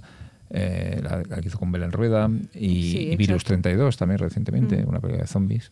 Y luego hay una serie de, de cineastas también mexicanos, a los que no, hay mexicanos, argentinos, a los que no vamos a dejar dedicar tanto espacio, porque es verdad que hemos marcado así, para variar un poco también en el tipo de películas, pero sí que está bien citarlos, ¿no? Como trayectorias interesantes dentro del fantástico. En el caso de Argentina, el caso de Adrián García Bogliano, que si no me equivoco, él nació en España, me. España, Madrid, sí, empieza a hacer películas en Argentina, pero luego Mm. las, las pasa a hacer a México. Es decir, es curioso porque... que no para. Tiene- También Y no para. cae también Es- ese chico, está ¿no? En Es el, como- está en el remake de la hora marcada Ah, también. Sí, y no luego, para, ¿eh? tiene, y luego tiene una película que yo creo que es fundamental en Argentina, que es Sudor, Sudor Frío, sí, que Que, me- que que me gusta, coge, se atreve a hacer Sí. la, la- la- torturadores de la, de la dictadura. Bueno, y tuvo, y tuvo Eh, ese, ese hit, Here Comes the Devil, Here Comes the que Devil. ganó que- el Fantastic Fest, Sí, sí. que es una peli muy curiosa. Muy ¿eh? curiosa. De hecho, muy y curiosa. recuperar, De hecho, yo creo que es su mejor película. Sí, y si la recuperas, y si, si la gente no la ha visto y, se, y, la, y, y os atrevéis a recuperarla ahora, es que es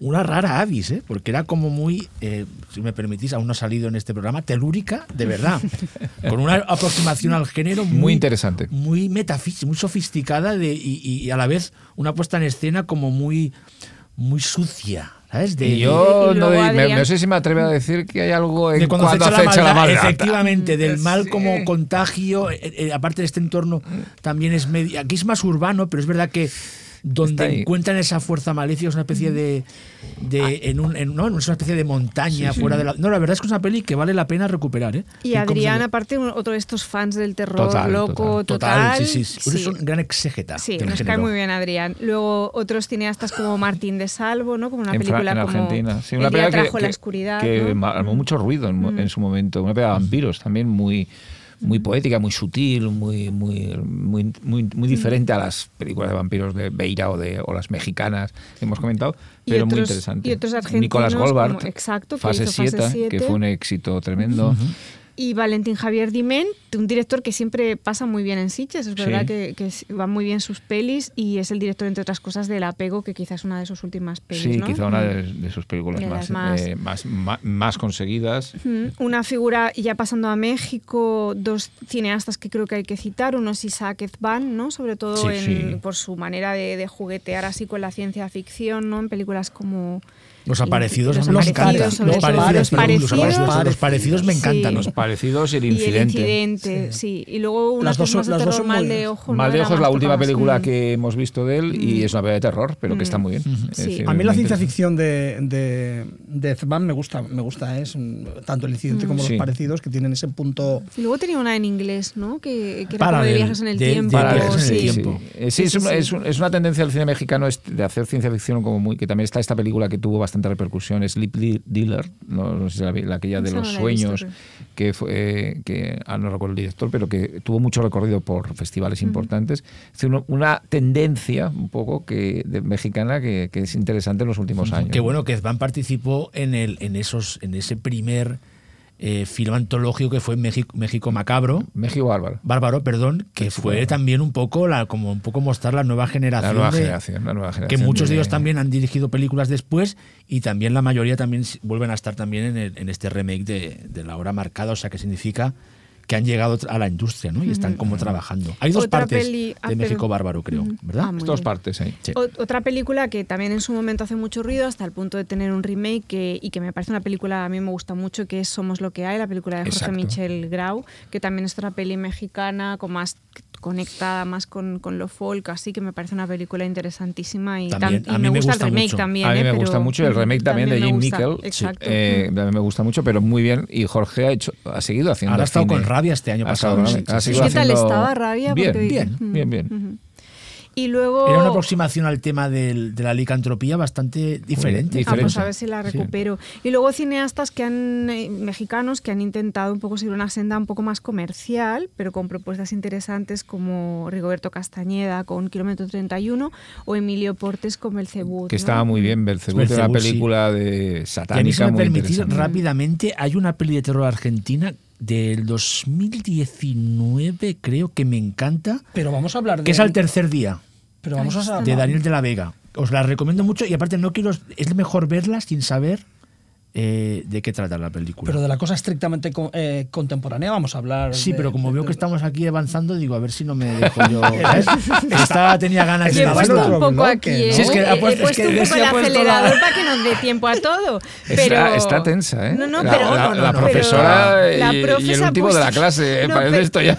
Pero es verdad que muy bien, ¿no? Lo enlaza muy, bien, muy bien. Mira de que antes de empezar el programa has dicho que tenías miedo que nos quedáramos, que no, que, no como que, no, eh, que no no. llegara a las hora y media o así, al Pero final vamos aquí sobrados. te, he enlazado a Ezban con, Jorge, hecho, ¿eh? con, Jor- con Jorge Michel Grau, con, con Kilómetro 31. Vale, pues bueno, entonces pero no- ahí- Y se notan las presentadora de los tablas. De Oro. Ahí se notan las tablas. Entonces no hay un bloque de cine y de- contemporáneo porque estamos hablando ya de Es ello, que ¿no? está, Es que po- es que está un ello, poco por ya. décadas, o sea, no está tanto. Pero esto ha sido porque yo he obedecido a Ángel en la propuesta de esquema. Es de la culpa es mía. Y la culpa es suya. esto o es sea un que. desastre. Pobre, eh, eh, eh, Aleix, que lo tenemos que lo- en nuestro corazón, que es el chico que nos hace lo del Letterboxd, va a sufrir también. No, sufrir. porque esta vez me he tirado la mañana entera con la escaleta, he Y sacrificado una mañana y lo he hecho todo, le he pasado, lo he puesto todo, Míralo. años, títulos, todo para que le sea más fácil. Muy bien. Bueno, O sea, sigamos. aquí seguimos. Desi, un saludo a Aleix, que se lo está mucho. Esto va a quedar. un- eh, Es verdad En el que, Letterboxd. Que igual es un poco caótico a nivel de saltos de, de años y tal, pero en realidad no, ¿eh, Jordi? O sea, estamos siguiendo una continuidad. Ahora estamos finales de los 90, Es que 2000. lo propiamente no, no, no, pero- pero, cronológico. pero precisamente Xavi ha dado un salto al Sí, 19, es verdad. con lo cual, con lo cual, si yo me he perdido que estoy aquí, El salto sí, ese ha si sido yo me he perdido que estoy bestia. aquí, me imagino a los que nos están escuchando. Pero ¿eh? Borremos el salto ya de este Zban de- y de todo esto, Claro, del claro. 2018, 17, Claro, claro. 2016, ¿no? Ese ha sido el Por eso me ha asustado Eh, yo. Te has liado con Ed Van y con, y con. Adrián y así. Pero bueno, bueno eh, ahora hay un blog que se llama Autores más allá del género, que Sí. son estos epígrafes Que están que ahí un poco entre dos mundos. que están entre el varios género mundos. puro y el art house, así más lineadura a veces, El terror ¿no? puro que te gusta. Me gusta mucho, lo uso mucho. y el terror Y no elevado. Ni siquiera sé si es correcto, ¿no? Lo del, pero lo uso mucho en las críticas y hay gente que se mete conmigo y tal, pero bueno, me entendéis, ¿no? Cuando hablo de algo más puro. Bueno, hay una serie de televisión que se llama Terror Puro. Pues ves, eh, lo han- en homenaje a mí. De, de, de Mick Que es del Garris, 23, ¿eh? ¿no? ¿De quién? De Mick, ¿eh? de Mick de, de Garris. 2023, De inspirado en mi. Horror Itself. ¿Ves? Mi No, que Garris. eso no es del por cierto, 23, Estoy eso ya tiene unos años. Tengo que decir Hoy estoy una con los títulos fatales. Estoy o sea, como- voy a robar tiempo, pero me da una pena que se haya acabado el, el podcast de Sí, Mick sí, Garris. hablemos. hab- Sí, sí. O sea, estoy Pero se ha ido lo desolada. grande, ¿eh? se ha ido lo grande. Se ha ido a lo grande y bueno, y los últimos capítulos son maravillosos. El de Carpenter es divertidísimo. El de James Wan está el muy James bien Wan también, está de súper bien. Taran- bueno, es maravilloso. Lo echo mucho de menos, pero recomiendo. Es de esos podcasts que me vuelvo a poner, como de recuperar capítulos. Y ahí hay una colección de repaso de los masters del terror a lo largo de los años, maravillosa. Con lo que no olvidéis nunca ese podcast. De hecho, yo creo que, el que lo haya dejado tiene su lógica, porque es que ya toca. O sea, Están to- todos, están sí. todos realmente. Sí, sí, no sí. no- no- es que está Es muy hasta, hasta. Clive Barker consiguió en su momento, Mm. cuando aún estaba Sí. convaleciente. Que ese programa es buenísimo, ¿eh? que está el pobre con un Mm. hilillo de voz. Y el pero de no- Carpenter está tomado de voz, Sí, sí, pobre, sí, no puede casi hablar. pero es muy Pero- pero divertido, porque divertidísimo empiezan ese ahí capítulo. En plan, con batallitas. Y, y, y todo el rato Carpenter le va diciendo como, ah, por favor, me vas a sonrojar, ¿no? Porque Ya, el otro está, eres y rock and roll, Carpenter no sé le qué". pregunta Bueno, ya me estoy enrollando mucho, Venga. lo siento. Veo las caras de Jordi, en plan, se está enrollando. Me estoy enrollando mucho. No pasa nada, nos vamos al rollo Art House, ¿no? Por decirlo así más sintético. un poco Art House. Es sí, bueno, es un cine de fantástico y de terror que, que sí es verdad, con unas con un- que, que- que está más allí, o sea, que está más dentro del cine de autor. de autor, pero con- que están así. Sí, hay una figura que sale mucho en el podcast porque es un director que nos gusta mucho a todos, que es Pablo Larraín, ¿no? No solo ya cuando se mete en el fantástico de forma deliberada, como en el caso de mm, El Conde, que fue una de las pelis que salió como una de las películas del año. Bueno, una de nuestras sino- favoritas del año, sí, sí. Total, sino porque es un director que incluso cuando hace pelis que, que están en un terreno que parece muy Mm. distinto, como el caso de, de estas pelis de princesas, ¿no? Entre comillas, ¿no? Cuando hace Spencer o cuando hace mm, eh, Jackie. Jackie, son pelis que, que tienen mucho de película de fantasmas, sobre todo el caso de Spencer, pero sobre todo por cómo es su trabajo con esta idea del mal, ¿no? Y de la banalidad del mal, en, sobre todo en sus primeras Mm. Bueno, so- películas, ¿no? somos, En- muy, somos muy pesados con, este, Mm. con, con La Reina en el buen sentido, me refiero. Pero es que Postmortem, por ejemplo, me parece una de las Sí. mejores películas posapocalípticas de la historia y está hablando de la, de- del golpe de Estado bueno, en porque Chile. es un director... y pero que está planteada como y, y está entre película Mm. posapocalíptica y película casi de zombies. Sí, y el y caso es de... totalmente re- ultra realista, me refiero, Mm. en cómo en cómo relata lo que pasó minutos después del golpe de Estado, hasta con una autopsia a Alfonsín y todo, que me parece, vamos, me parece, a mí me alucina postmortem sobre todo. Pero todas, Tony Manero Sí, sí, también, sí. ¿no? Que es una peli de un psico, de un asesino, ¿no? Y también con una carga política brutal. O el caso de, del club, ¿no? Como una película también que, que lo que te está contando es terrible y que tiene códigos estéticos sobre todo que entran de lleno dentro del cine de terror. Que se venga un día el el caso de ¿no? Pablo, yo creo que es inaccesible, ¿no? Pablo Larraín debe ser bueno, No lo sé. Es que coincida que está con una peli por aquí. Ya, pero yo no le he oído yo en muchos No podcasts, muchos ¿eh? podcasts, ni nada. no. Bueno, el caso de Pablo Larraín reafirma un poco el- una de las líneas de conversación del capítulo de hoy, que es este es la, la fuerte naturaleza política no del cine de género latino iberoamericano, ¿no? Sí, sí, sí. Eh, bueno, el caso de Pablo Larraín está más que claro, muchas ganas de ver qué va a hacer a partir de ahora. Y, y luego un nuevo cine brasileño con, con nombres muy interesantes y con películas que han ido saliendo también en el programa y que son muy potentes. ¿no? Yo soy especialmente fan de, de Marco Dutra y de Juliana Rojas. Me parece que Las Buenas Maneras es una Me de encanta, mis pelis es- favoritas sí, de sí, género de los me- últimos me- años. Y Trabalar cansa. Trabalar cansa está muy bien también, pero yo creo que el- el- la mezcla de géneros que hacen en las buenas maneras y, bien, de estéticas Sí, y sí. de recursos que tiene toda la parte de animación esa tan chula, sí, Jordi, sí. que es como una A mí barbaridad. es que me cautivó, no sabía para dónde iba la película, es los giros que mm, me pareció algo Hmm. Y luego otras, otra figura, otras dos figuras importantes que luego también hacen cine por separado, que son Juliano Dornelles y Clever Mendoza Filo con una película como Bacurao, que si no me equivoco ganó en Sitges. Ganó un premio, sí. Mejor director, sí. Bacurao es Es buenísima. Y yo de, y yo de me y de Mendonza Domingas. estoy esperando ver Retratos eh, fantasmas, sí, yo Estoy deseando ver. verla Sí, sí. ya. Sí. Sí, sí. Y luego dos pelis que yo recordaba de, de Sitges, si no me equivoco, las ve allí. Una es una peli que se llamaba Morton a Ofala, De Denison Ramalho, es que es un nombre del cine brasileño, sobre todo por un cortometraje que se llamaba Ninjas. Muy bestia. Muy bestia. La- Y, y- pero sin embargo, luego pega un giro en Morton O'Fallon, una película mucho más sugerente, de también que tiene un poco de post-mortem, de una sí, persona sí, que, se, sí. que, que se comunica con los muertos en una Que le hablan, un- sí, una- que está hablan. muy bien. Eh, Una es peli muy incómoda muy y cómoda. que generó una cosa muy turbia en, en el Que por cierto, de Denison ¿sabes? Ramalho es discípulo de Mójica Marín, Sí, porque sí, era sí, sí, amigo, sí, sí. colaborador, o sea, que se crió un poco, o sea, se formó como cineasta con Mójica Marins, aunque van por otros lados, pero sí, sí, realmente es una voz muy interesante ahora mismo del cine argentino. Y Ángel Bueno, entre, entre Mójica Marins y el Cinema Novo y Glover Rocha están, están en, una, en una extraña equidistancia todos estos, ¿no? Exacto, Están sí. entre, sí. entre, lo, entre la, la matraca dura y, y el cine de autor. ¿no? Totalmente, También, totalmente. también duro, por otro lado. Y luego, Ángel, citabas una peli que yo no he visto que se llama Propiedades. Sí, que Entiendo estuvo que en Sitges este año. año ¿no? más que fantástico, es una especie de distopía social extraña, muy violenta. eh, que también está muy, muy bien de Daniel Bandeira, que bueno, eh, que bueno, que es una, un nueva- una nueva voz del cine brasileño, pero que está muy en la línea de Bacurao, ¿eh? es, es de ese tipo de película que de- un poco de, de- que, de- que deriva de Bacurao, del éxito de Bacurao. En el caso de Colombia, un director que nos dejó hace unos años y que queríamos mucho y me da muchísima pena. Siempre que él veo su nombre o veo sus pelis y que dejó películas extraordinarias como El Páramo, que es una peli extraordinaria, o Siete Cabezas. No he visto Mil Colmillos, la es serie muy de que Ángel me Sí, dijo sí, que estaba muy es bien. muy está muy bien. Pero decir el nombre, que no lo has dicho, de sí. Mil Colmillos. Mil Colmillos. No, el director, No, Jaime Al director. Ja- ah, Jaime Osorio. Jaime Sí, Osorio, Jaime Osorio. Sí. Jaime Osorio, Sí. disculpe. Ujú. Que lo conocimos. Lo el- año del páramo. Lo conocimos el del le dedicamos un homenaje el año pasado también, sí, sí, es verdad, eh, póstumo, porque era un creador realmente interesante y con y que había puesto el cine colombiano de género en un momento en un puesto Realmente, ahora que estamos eh, haciendo este repaso así por encima, realmente los últimos años son no parar. Claro. Sí, sí, no, no, me refiero, ya sé que es una obviedad. ¿eh? pero No, por eso- que hay por una, eso- hay una Sí, sí, sí. Por eso yo decía es- que es cualquier, fácil, es muy cualquier guay. cinematografía Es muy nacional que guay. veas con ojos de continuidad vas a ver toda una serie de continuidades, ¿no? Y si la- En y, el caso, y- Colombia, eh, además, eh, a, a Osorio le interesa, eh, siempre nos, nos recomendaba mucho un director que era Luis Ospiña, que eh, ahora se ha recuperado eh, Pura Sangre, que es una película de vampiros colombiana, Sí.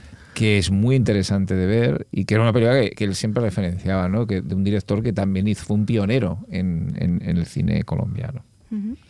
En el caso de Argentina, eh, películas como, bueno, una película que nos entusiasma a todos, que es El Aura, El la Aura, película sí. Bueno, de Fabián este es otro caso Sí, de que sí, la, sí, la- otro- otro la providencia nos privó, o la providencia, la, la mala suerte en este caso nos privó de disfrutar más del talento de Pobre, Bielinski, sí, ¿no? que se fue muy pronto se fue muy pronto y Mm. que a mí personalmente las dos películas de Bielinski me Son parecen alucinantes. Son A mí, me- a mí me hace gracia porque la- yo recuerdo Laura, era en plan, el, bueno, me, me acuerdo que me decían mis, mis amigos en la época, no está, no es, bueno, es de esta, del, es la floja del... del- de-". Es y, yo, y yo la veo, cuando la vi dije, perdón, o sea, ¿qué me estás contando que es la floja? O sea, a mí me, fa- me fascina. Bueno, esa es curioso porque además estamos en, un- en un, en un podcast dedicado al cine fantástico. Las películas de Fabián Bielinski no son, Son de cine thrillers, fantástico, sí, sí, sí, sí. son thrillers, son neo-noir, neo-noir extraño, pero eh, hay tanto misterio Eso en el aura, tanto Sí. misterio desde el momento, desde el primer,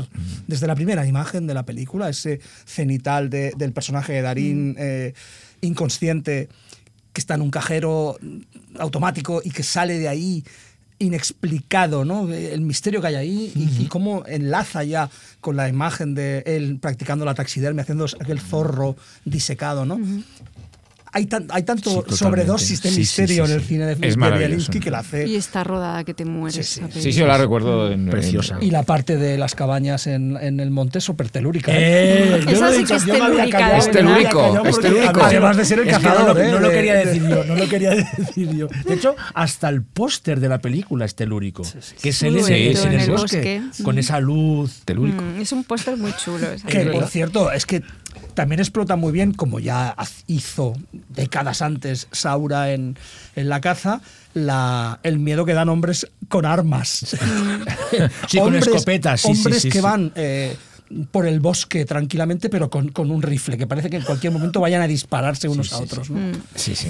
Luego una película no es un director que haga terror ni mucho menos, pero es verdad que Damián Sifron, sobre todo cuando hace relatos salvajes, tiene esa cosa de comedia totalmente eh, alucinada sí. y loca, ¿no? Que conecta de alguna forma con el fantástico. Hay un director que tampoco hace fantástico, pero que sí que tiene cierto flirteo, ¿no? Con, con- con ciertas cosas que es Mitre, ¿no? Eh, Ángel ponía eh, el caso de Pequeña Flor, que es una película deliberadamente fantástica en la que un personaje muere varias veces, ¿no? Sí. Es una peli que pasó por Sitges, si no me equivoco. Nuevas y que, Visions, ¿no? Sí. Sí. y que está entre la comedia extraña, ¿no? Y muy absurda y, y- y el fantástico. Y yo también siempre he dicho que para mí la segunda parte de La Cordillera tiene algo como muy Algo, Hitchcockiano, sí, ¿no? sí, Así sí, sí. también. Y es de estos directores que me gustaría que, que se metieran más de lleno como en el, en el, en el género. Luego está la peli de Alejandro Fadel, que es amigo nuestro y la peli es maravillosa, que es, Es Muere Monstruo Muere. Una de las grandes de para mí es quizá una, de- bueno, si no la mejor, ¿no? De las películas argentinas de terror de los últimos años. Eh, también muy telúrica, Es- ¿sabes? Sí, muy, muy la cosa, ¿no? Eh, eh, Bueno, es que es gracioso porque cuando él hace su nota recomienda em, eh, la de Hugo Santiago sí, y luego Pla- Plaga Plaga Zombie Zombie 2, 2. pero es que él es un poco así, porque coges una peli como la de mm, Como muere monstruo muere y tiene como que le sale la vena art house pura, pero le sale también el- la cosa macarra, ¿no? Y la peli está un poco ahí entre, entre Pero, esos ah, dos pero a mí me extremos. gustaría que se hiciera un plaga zombie. Más ¿eh? un plaga Que zombie. hiciera una peli así de terror Sí. Como muy de verbena. A ver, seguro que la haría, que la haría muy Pues bien. ¿eh? Alejandro, desde Alejandro, aquí Xavi te invita a hacer pla- un plaga zombie nuevo ahora. Y bueno, y luego aparecen dos figuras ya. eh, bueno, tres. un poco una escuela, ¿no? Una escuela, Eh, sí. casi- la- bueno, una escuela escuelas o un- un poco. escuelas ¿no? regadas, ¿no? Que En México. Sí. Yo, yo soy entusiasta, lo siento. Yo soy. Mm, a mí me bueno, gusta pero no solo ya de la región salvaje, me figuro que nos gusta a todos y que es una película que, que- aparece mucho en el podcast también. es esa versión de, Merecidamente, de ¿eh? posesión en, en- en México, ¿no? Que es, pero a mí hay una película que me parece la más aterradora casi de, de- de- de- de casi todas las que estamos hablando, que es Post Tenebras Lux. Sí. Y que me parece una película de terror, sobre todo en sus primeros 20 minutos, 15 minutos. Son momentos más aterradores que he visto en una película contemporánea. Y que me, me parece una, vamos, una joya de, de regadas. Sí, tanto Carlos Regadas como Amat Escalante son, no son como dos de las figuras Sí. así clave del cine mexicano de los últimos años. Estoy de acuerdo con pues Tenebras Lux como con una peli que te mete un mal rollo en el cuerpo brutal, además, Sí, en todo momento.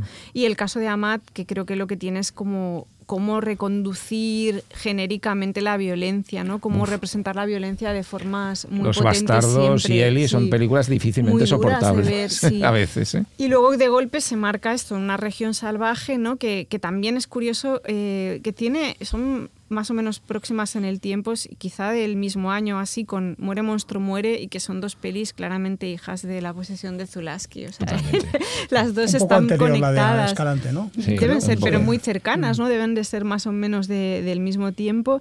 Y, y la poética que tiene ahí la peli de Amat es muy bestia, Brutal. ¿no? Sí, es muy guay. Y luego tú citas una que yo no conocía, Ángel, que es Halley, de Es sí, de Sebastián Hoffman, que es también un poco en la de un línea de zombie, esta ¿no? escuela de Es un zombies, zombies, que es que una estaba película producida por Escalante, Sí, creo. porque es de ese, de ese Estaba- grupo. Yo la vi en Sitges. Y es una película espléndida. Es una película de zombies un poco arty, Eso pero, es, muy pero arty. muy interesante. Una película que de, de la que no se ha sabido hablar, ya no se habla mucho más, pero que en su momento, recuerdo, se habló mucho en festivales y a mí me encanta eh, Halley. Me parece una gran película de zombies. Y luego hay una, yo creo que es una cosa bastante significativa, que es la aparición como de una nueva generación de directoras eh, iberoamericanas que, que les, que les mola el terror y que parece que van a tirar hacia ahí. Antes de ir a ellas, sí que creo que hay que rescatar dos figuras que son dos cineastas esenciales y que no se ubican, o sea, normalmente así por defecto no se meten dentro del fantástico o el terror, pero sí que lo tocan de maneras distintas. Uno es el caso de, evidentemente, una maestra como Lucrecia Martel, ¿no? que, que, que en todas sus películas Totalmente, hay hay algo, algo, ¿no? A nivel estético. Ya en la, ya en la, ya en la Ya la ciénaga, en la es que forma es de usar el evidente, sonido. Totalmente, sí, sí, Y totalmente. la mujer rubia. Esa Sí, sí. Y- y totalmente. Sama, está Sama, por ahí, es una- eh, sí, to- está flotando lo fantástico, lo, sí, sí, lo, fan- Mm. lo fantastic, diríamos en este caso. Esa Es atmósfera afrancesado. es, bueno, Vamos a oírlos. pero me entendéis.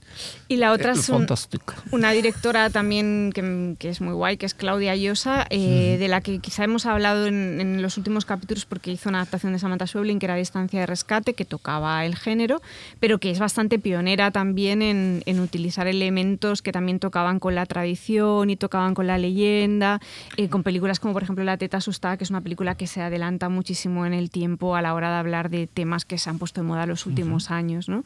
Pero luego esto como dos maestras, ¿no? como dos directoras esenciales, pero luego también nombres relativamente nuevos, aunque algunas de ellas llevan ya bastante tiempo haciendo pelis, que creo que vale la pena mm, tener en cuenta. Una es nuestra amiga Laura Casabé, que tiene, entre otras cosas, Los que vuelven y un capítulo de la serie que comentaba. Xavi, de la hora Se marcada. llama El y- temblor, se llama. y que está adaptando a Mariana, eh, que como decía antes, está con, creo que tiene varios proyectos, pero uno de ellos es la adaptación de La Virgen de la Tosquera, otra directora como Jimena Monteoliva, eh, que también es una directora a tener, a tener en cuenta, eh, también es productora ella de películas como Clementina o Matar al Dragón, o el caso de Agustina San Martín, que es el de Matar a la Bestia, y una directora que si no me equivoco estuvo este año en Sitges, que era Tamae Garategui con Auxilio, sí, ¿verdad? sí, sí, Creo. sí. Mm. Estuvo en Brigadón, Sí. sí.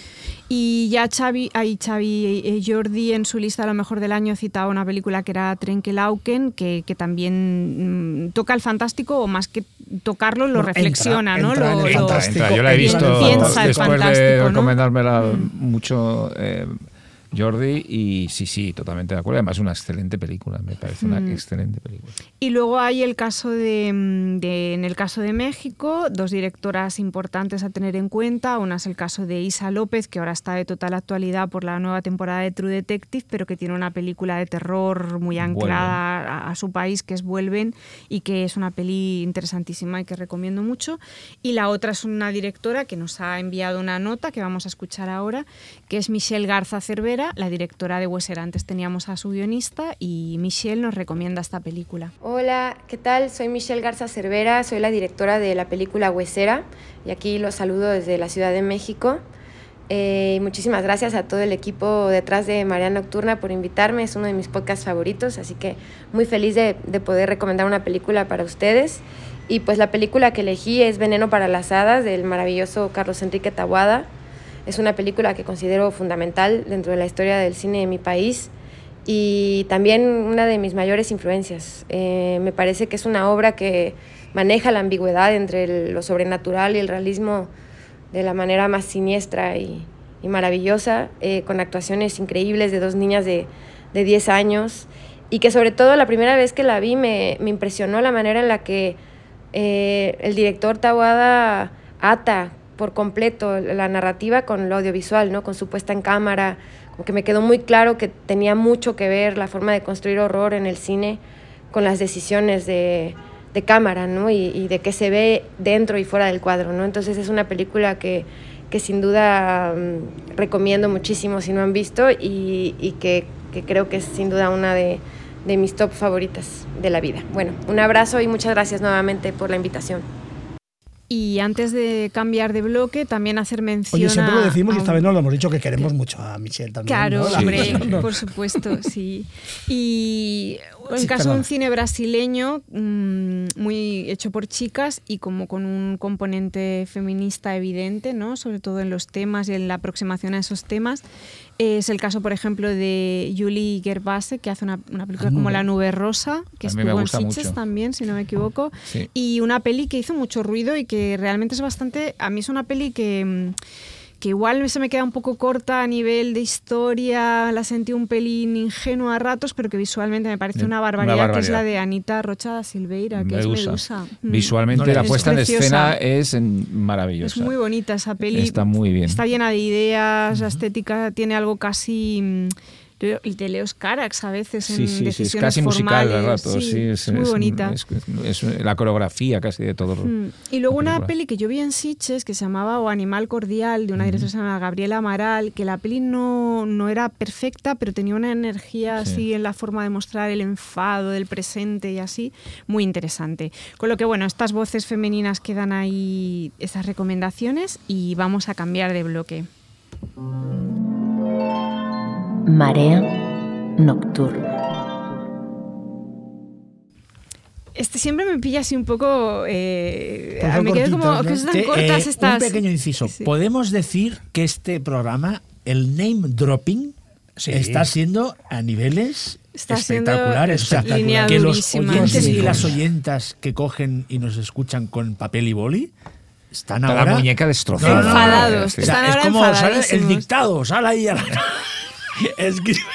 Ay, muy mal. No, Hemos no, no, dicho enfadado- demasiado. enfadados no están, El name bueno. dropping. Están estresados. Eh, enfadados este- no. en este Des- descanso le estaba explicando a Jordi que era el name dropping y es una práctica que se utiliza en, la- en el mundo de la crítica, de la música sobre todo, de soltar nombres. pa, Que pa, está- pa, pa, pa, que está muy mal de visto porque es pereza de- de Sí, los- de los- pero a mí me gusta. Exacto. Nos gusta. Ha lo quedado sabemos, cla- nos ha consta, quedado nos claro. consta, ha nos quedado consta que te claro hoy. gusta.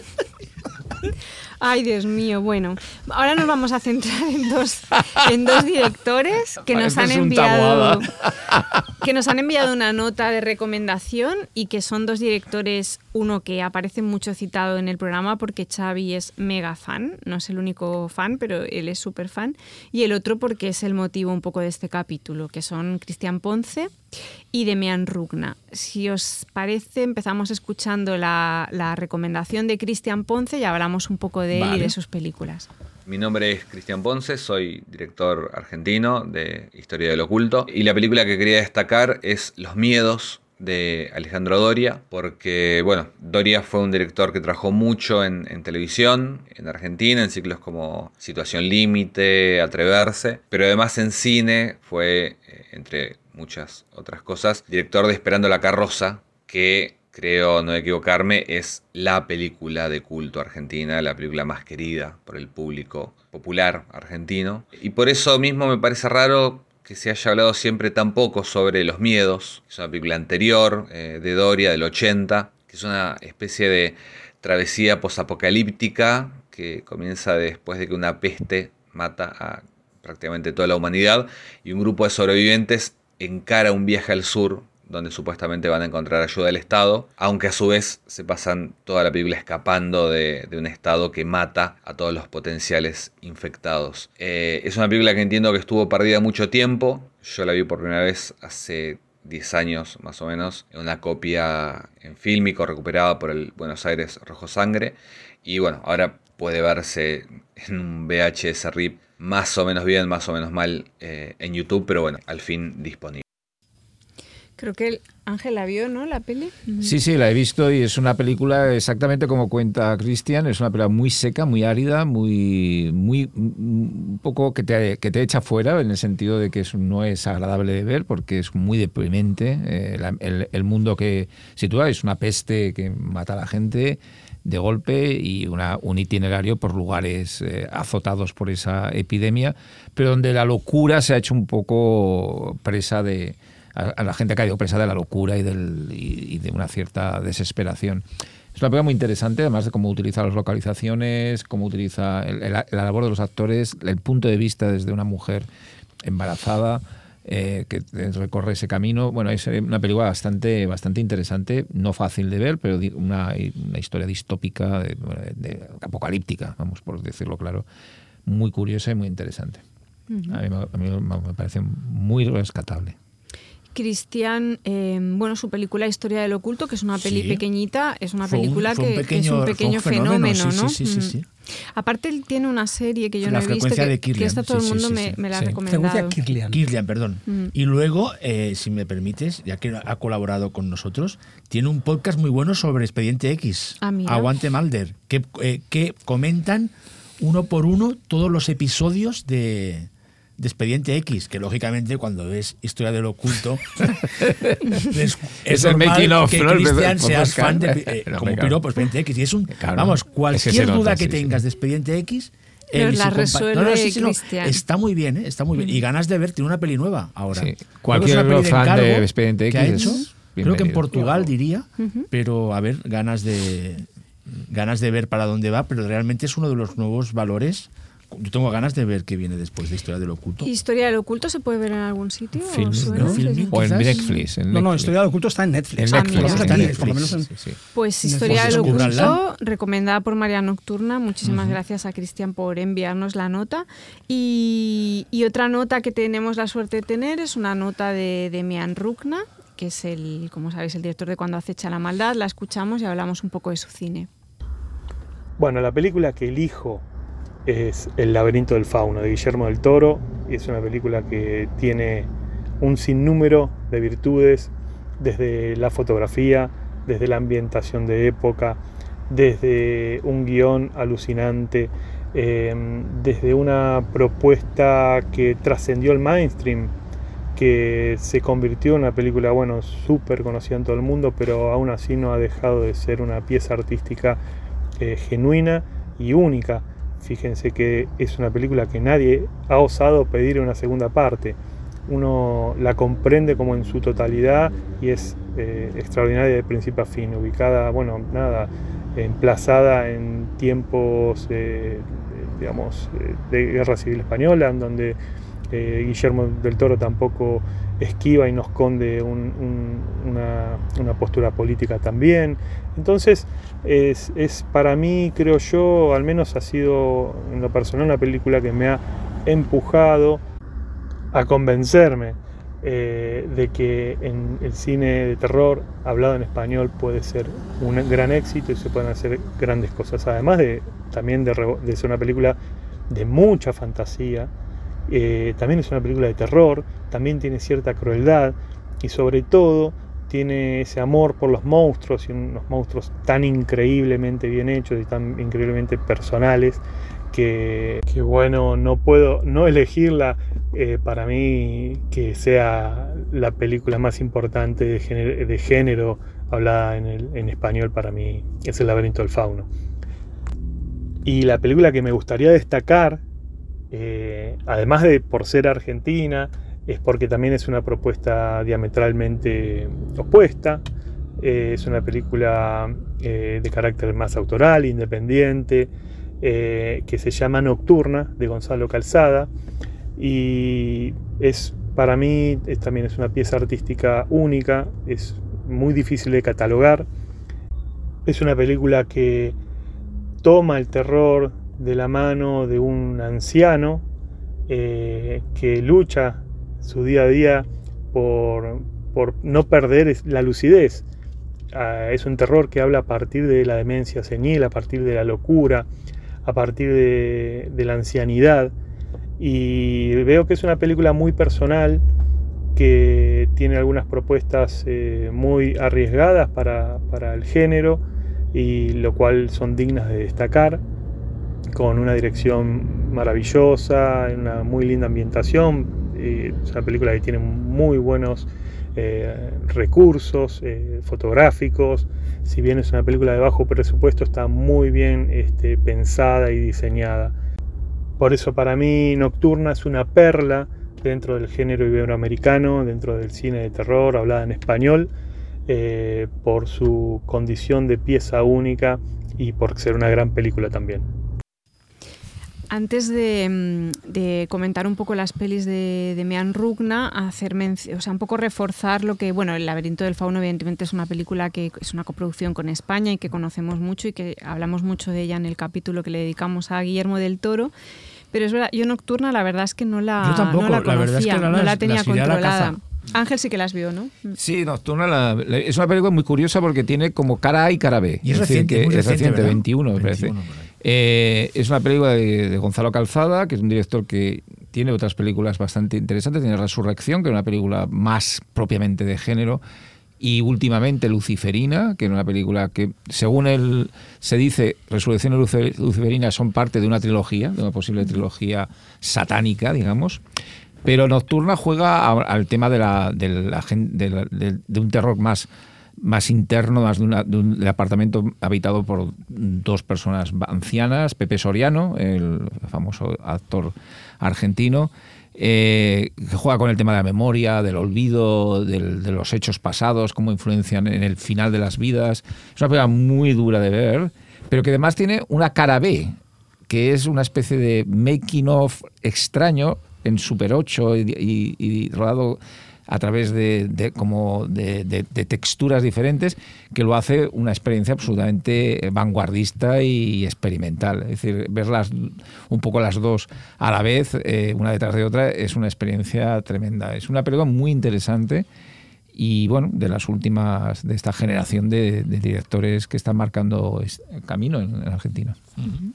Y el caso de Demian Rugna también es un director que ha ido saliendo en el, en el Sí, podcast. sí, sí, sí. Em, Aterrados, hemos hablado. Hemos bastante, hablado de mucho, Aterrados. Nos sí. encanta, bueno, Mm. me encanta la película. Sí que es verdad que de cuando acecha la maldad, que sí que la pasamos muy por encima el día que hicimos lo, bueno, el resumen del año y sí que hay varios oyentes como que han escrito en plan, no habéis hablado de cuando acecha la maldad, que al final es una de las pelis importantes de, de esta temporada. No sé si os apetece comentar algo Bueno, más. La he visto la todavía, es decir, yo Pero no- es verdad que no Sí, la fuimos muy Yo creo que la comentamos a- el mejor del año hablando, ¿no?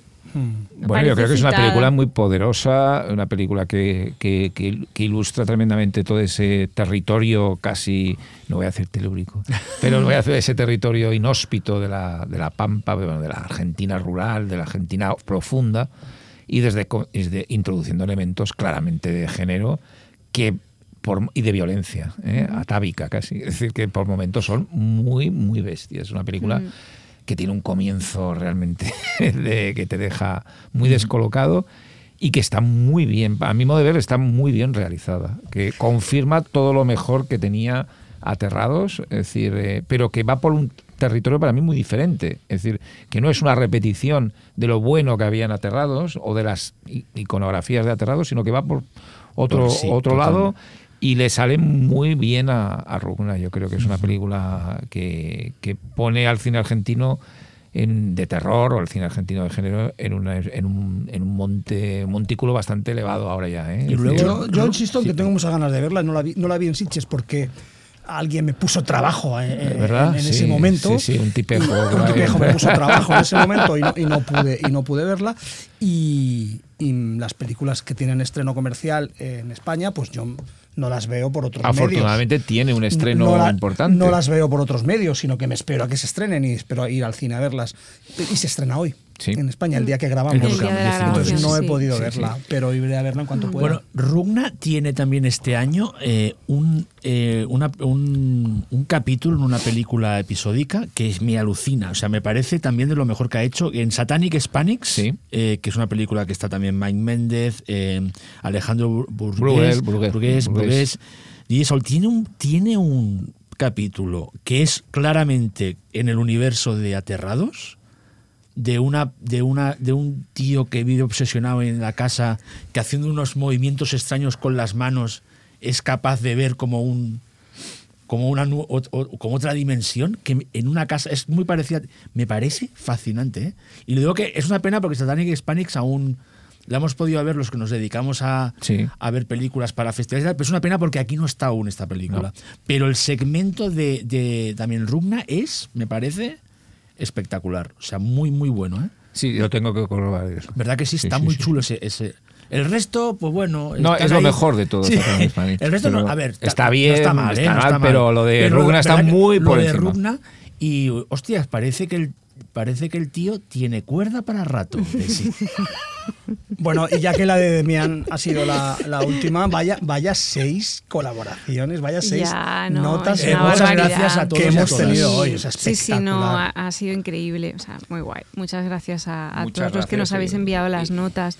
Antes de acabar este repaso al, al cine iberoamericano fantástico y de terror e intentar soltar ahí nuestras, este último bloque, que esta vez va a ser más cortito porque hemos dicho demasiados títulos y nos hemos quedado sin tiempo, eh, sí que estaría bien hacer una pequeña mención en el caso de que las haya Jordi a películas de animación eh, iberoamericanas que toquen el fantástico o el terror que tú creas que son significativas. Hay una que, que, bueno, que quizá ha hecho bastante ruido y que yo creo que, que, que más ha hablado de ella en el podcast eres tú, que es La Casa Lobo, la película chilena, pero no sé si, si hay alguna otra cosa. No, o- bueno, la animación latinoamericana tiene un gran clásico que es Vampiros en La Habana. Sí. Película cubana. ¿eh? Con dos partes. Sí, sí, sí, espectacular y un clásico merecido por, por eh, lo, lo importante que es en su momento, ¿no? La Casa Lobo de, de Leónico Ciña, bueno, es una película, eh, una, una película experiencia, digamos, una película hecha con stop motion, con, con muñecos, que se adentra en territorios mm, temáticos y narrativos muy, muy, muy, muy complicados. Es una excelente, una extraordinaria, más que excelente, es una extraordinaria película. Extraordinaria en el sentido literal, es decir, está fuera de cualquier eh, galaxia creativa, ¿no? Eh, estos cineastas chilenos son absolutamente espectaculares. ¿No los fichó Ari Aster para hacer animaciones Sí, en, en son las animaciones de en- sí, sí. sí, como dato sí, que sí. yo creo que está No, no, es verdad, es verdad. Además, sí, sí, es, es la película que me gusta de. Y La Casa Lobo es, es una película muy, muy, muy apreciable, aunque muy difícil de ver realmente. No sé, Ángel, Ángel la ha visto, a Ángel le gusta muchísimo. mucho. Y, Pero, en mi experiencia en muy- Berlín, cuando la vi por primera vez en la Berlinale, fue traumática, me dejó hecho polvo. Es que es traumática, efectivamente. Y luego, em, bueno, está La Otra Cara, ¿eh? que es una película que tuvimos hace, unos poco, hace pocos años, hace dos años, si no me equivoco. Sí, hace dos años, claro.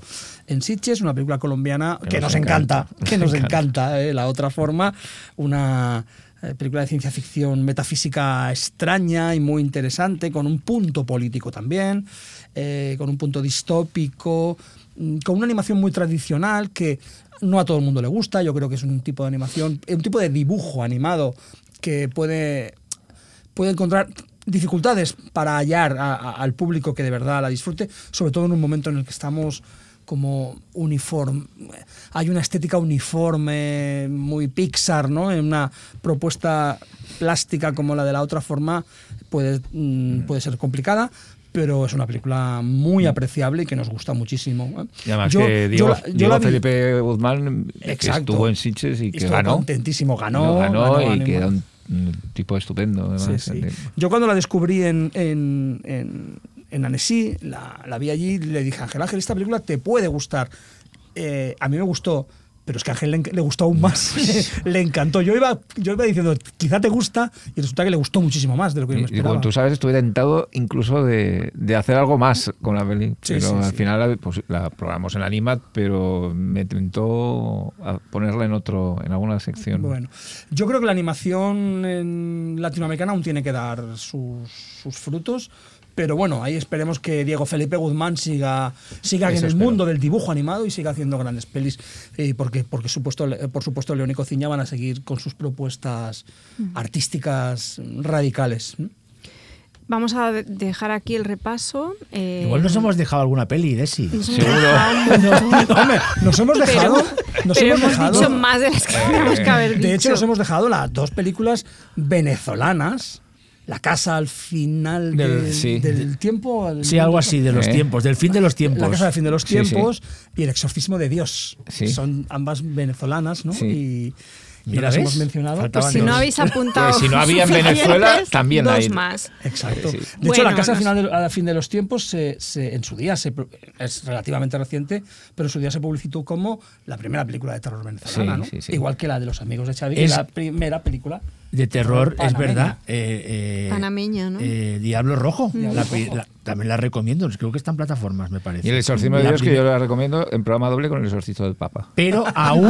claro. Ah, y si- Claro. escucha, tengo una bomba. Uy, si alguien ver, quiere ver una película de terror deliciosamente trash, que para mí es una obra maestra, pero soy el único, hay una película de terror dominicana que está en YouTube que se llama Andrea.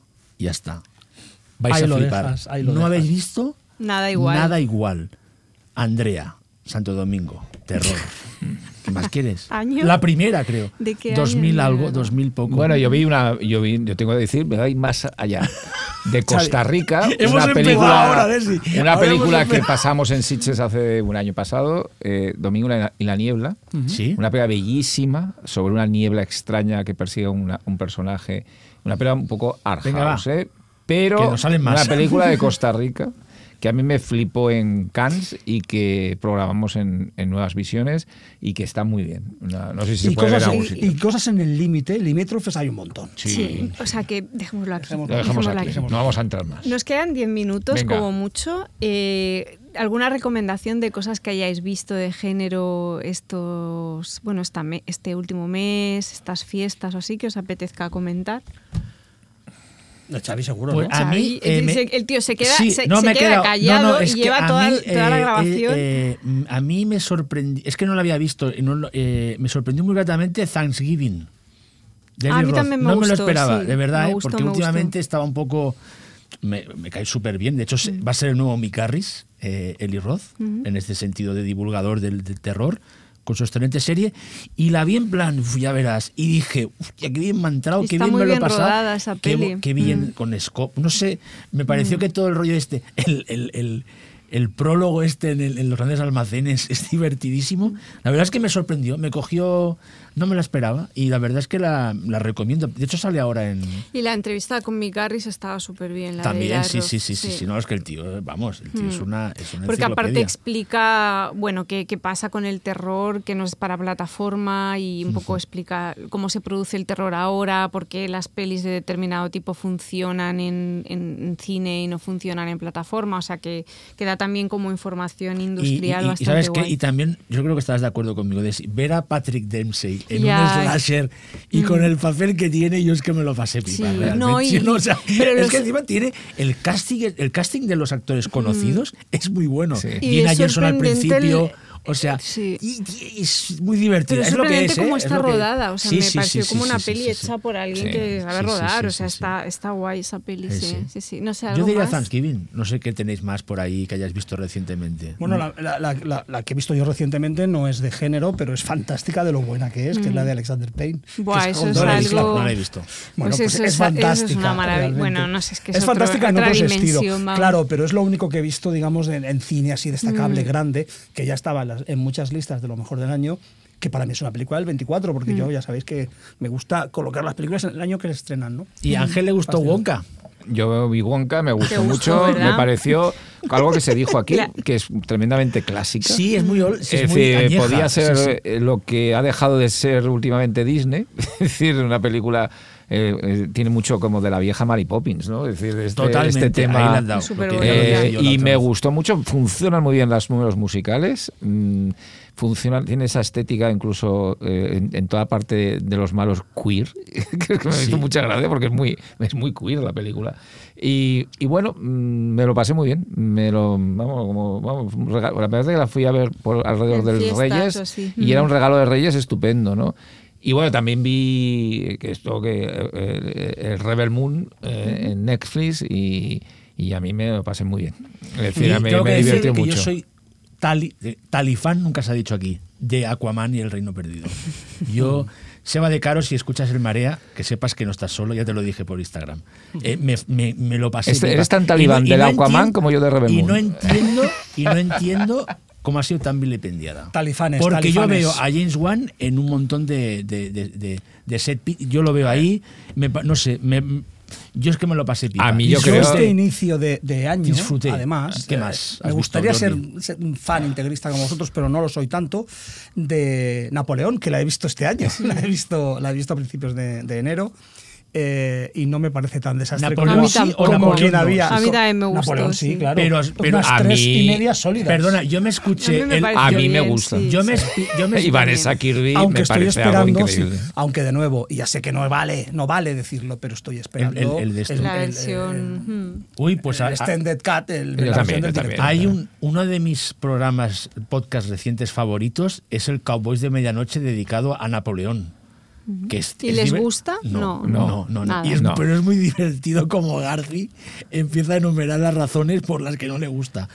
Y creo que el título se llama La razón por la que Napoleón está equivocada. o algo- no, es muy- es- es- la verdad es que Tú eres fan de Cowboys como yo, Jordi. No, no, no. ¿No? No eres fan ya. Pero yo tengo que decirte... Pero, eh, de verdad, A ver, a ver, lo respeto Somos mucho. fans de los No, Cowboys. No, no, no somos fans. O sea, yo, yo eh, no soy fan. O sea, no, no me, no, no me No me metas ahí, No me me líes. Yo decir, pensaba que eras fan. No, yo, Yo lo escucho, está bien. respeto, pero yo cuando Yo algo que de- están claramente equivocados. Claro, sí, sí, también es verdad, pero con otras expulsa- coincidimos. Me expulsa un poco. Yo tengo que decir que, que de lo que has dicho de Aquaman, que yo también soy moderado fan, es decir, pero es que, que quizá que ahora todas las películas de, de superhéroes se ponen mal. Tampoco Sí, es verdad, Hay una sí, sí, sí, tendencia sí. ya, una- sean buenas o malas o regulares, todo el mundo las machaca.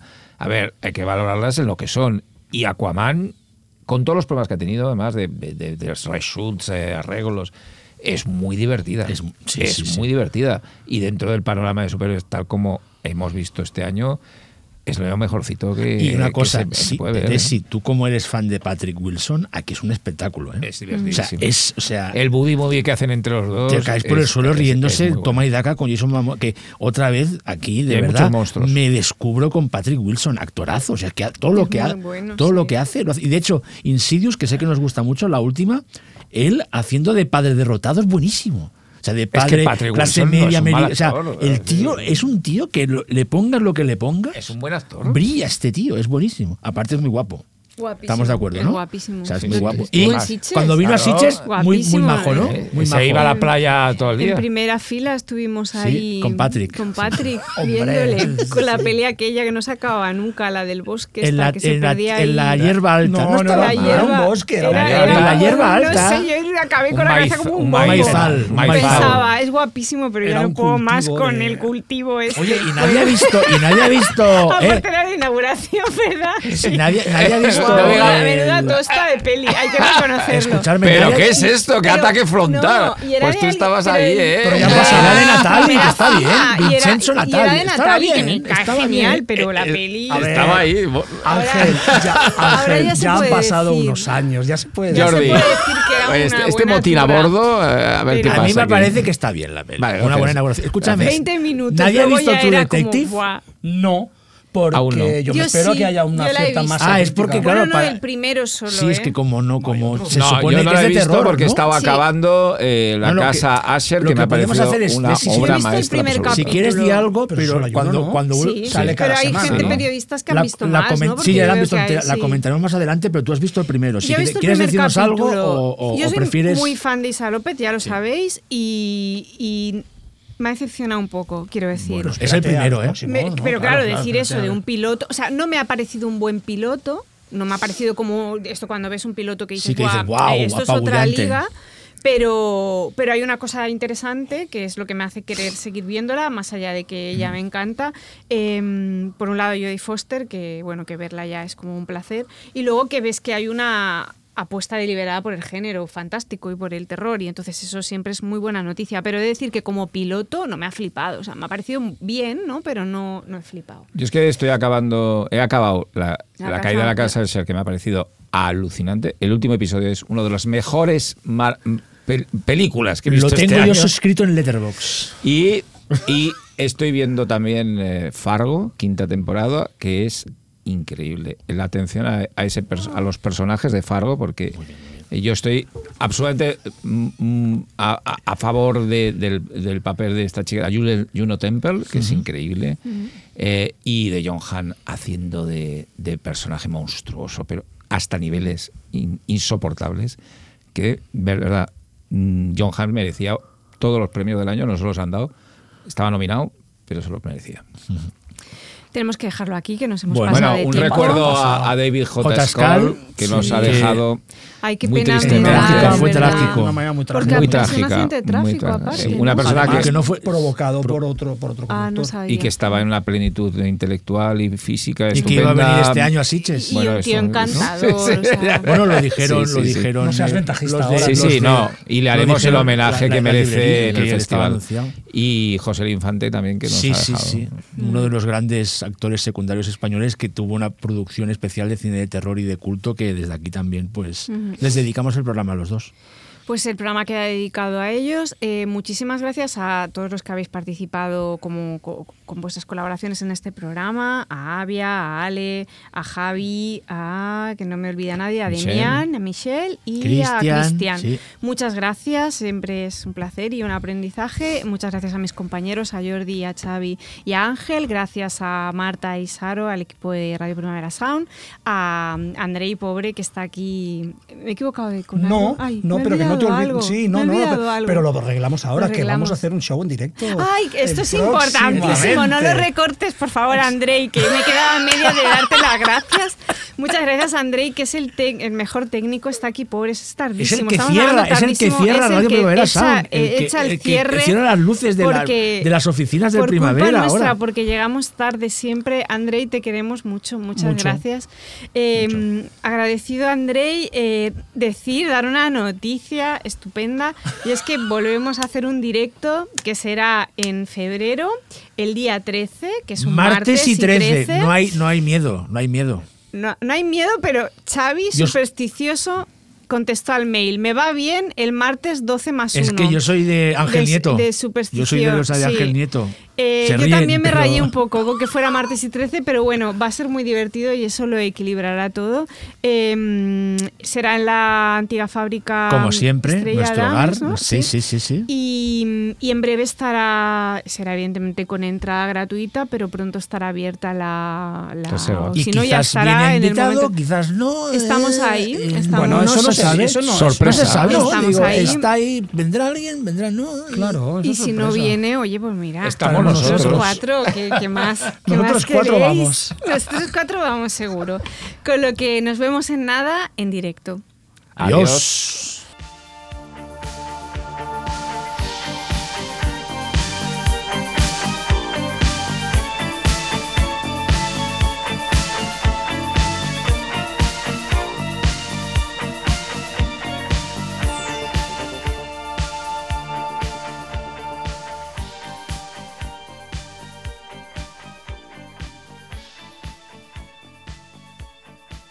Radio Primavera Sound, proudly presented by Cupra.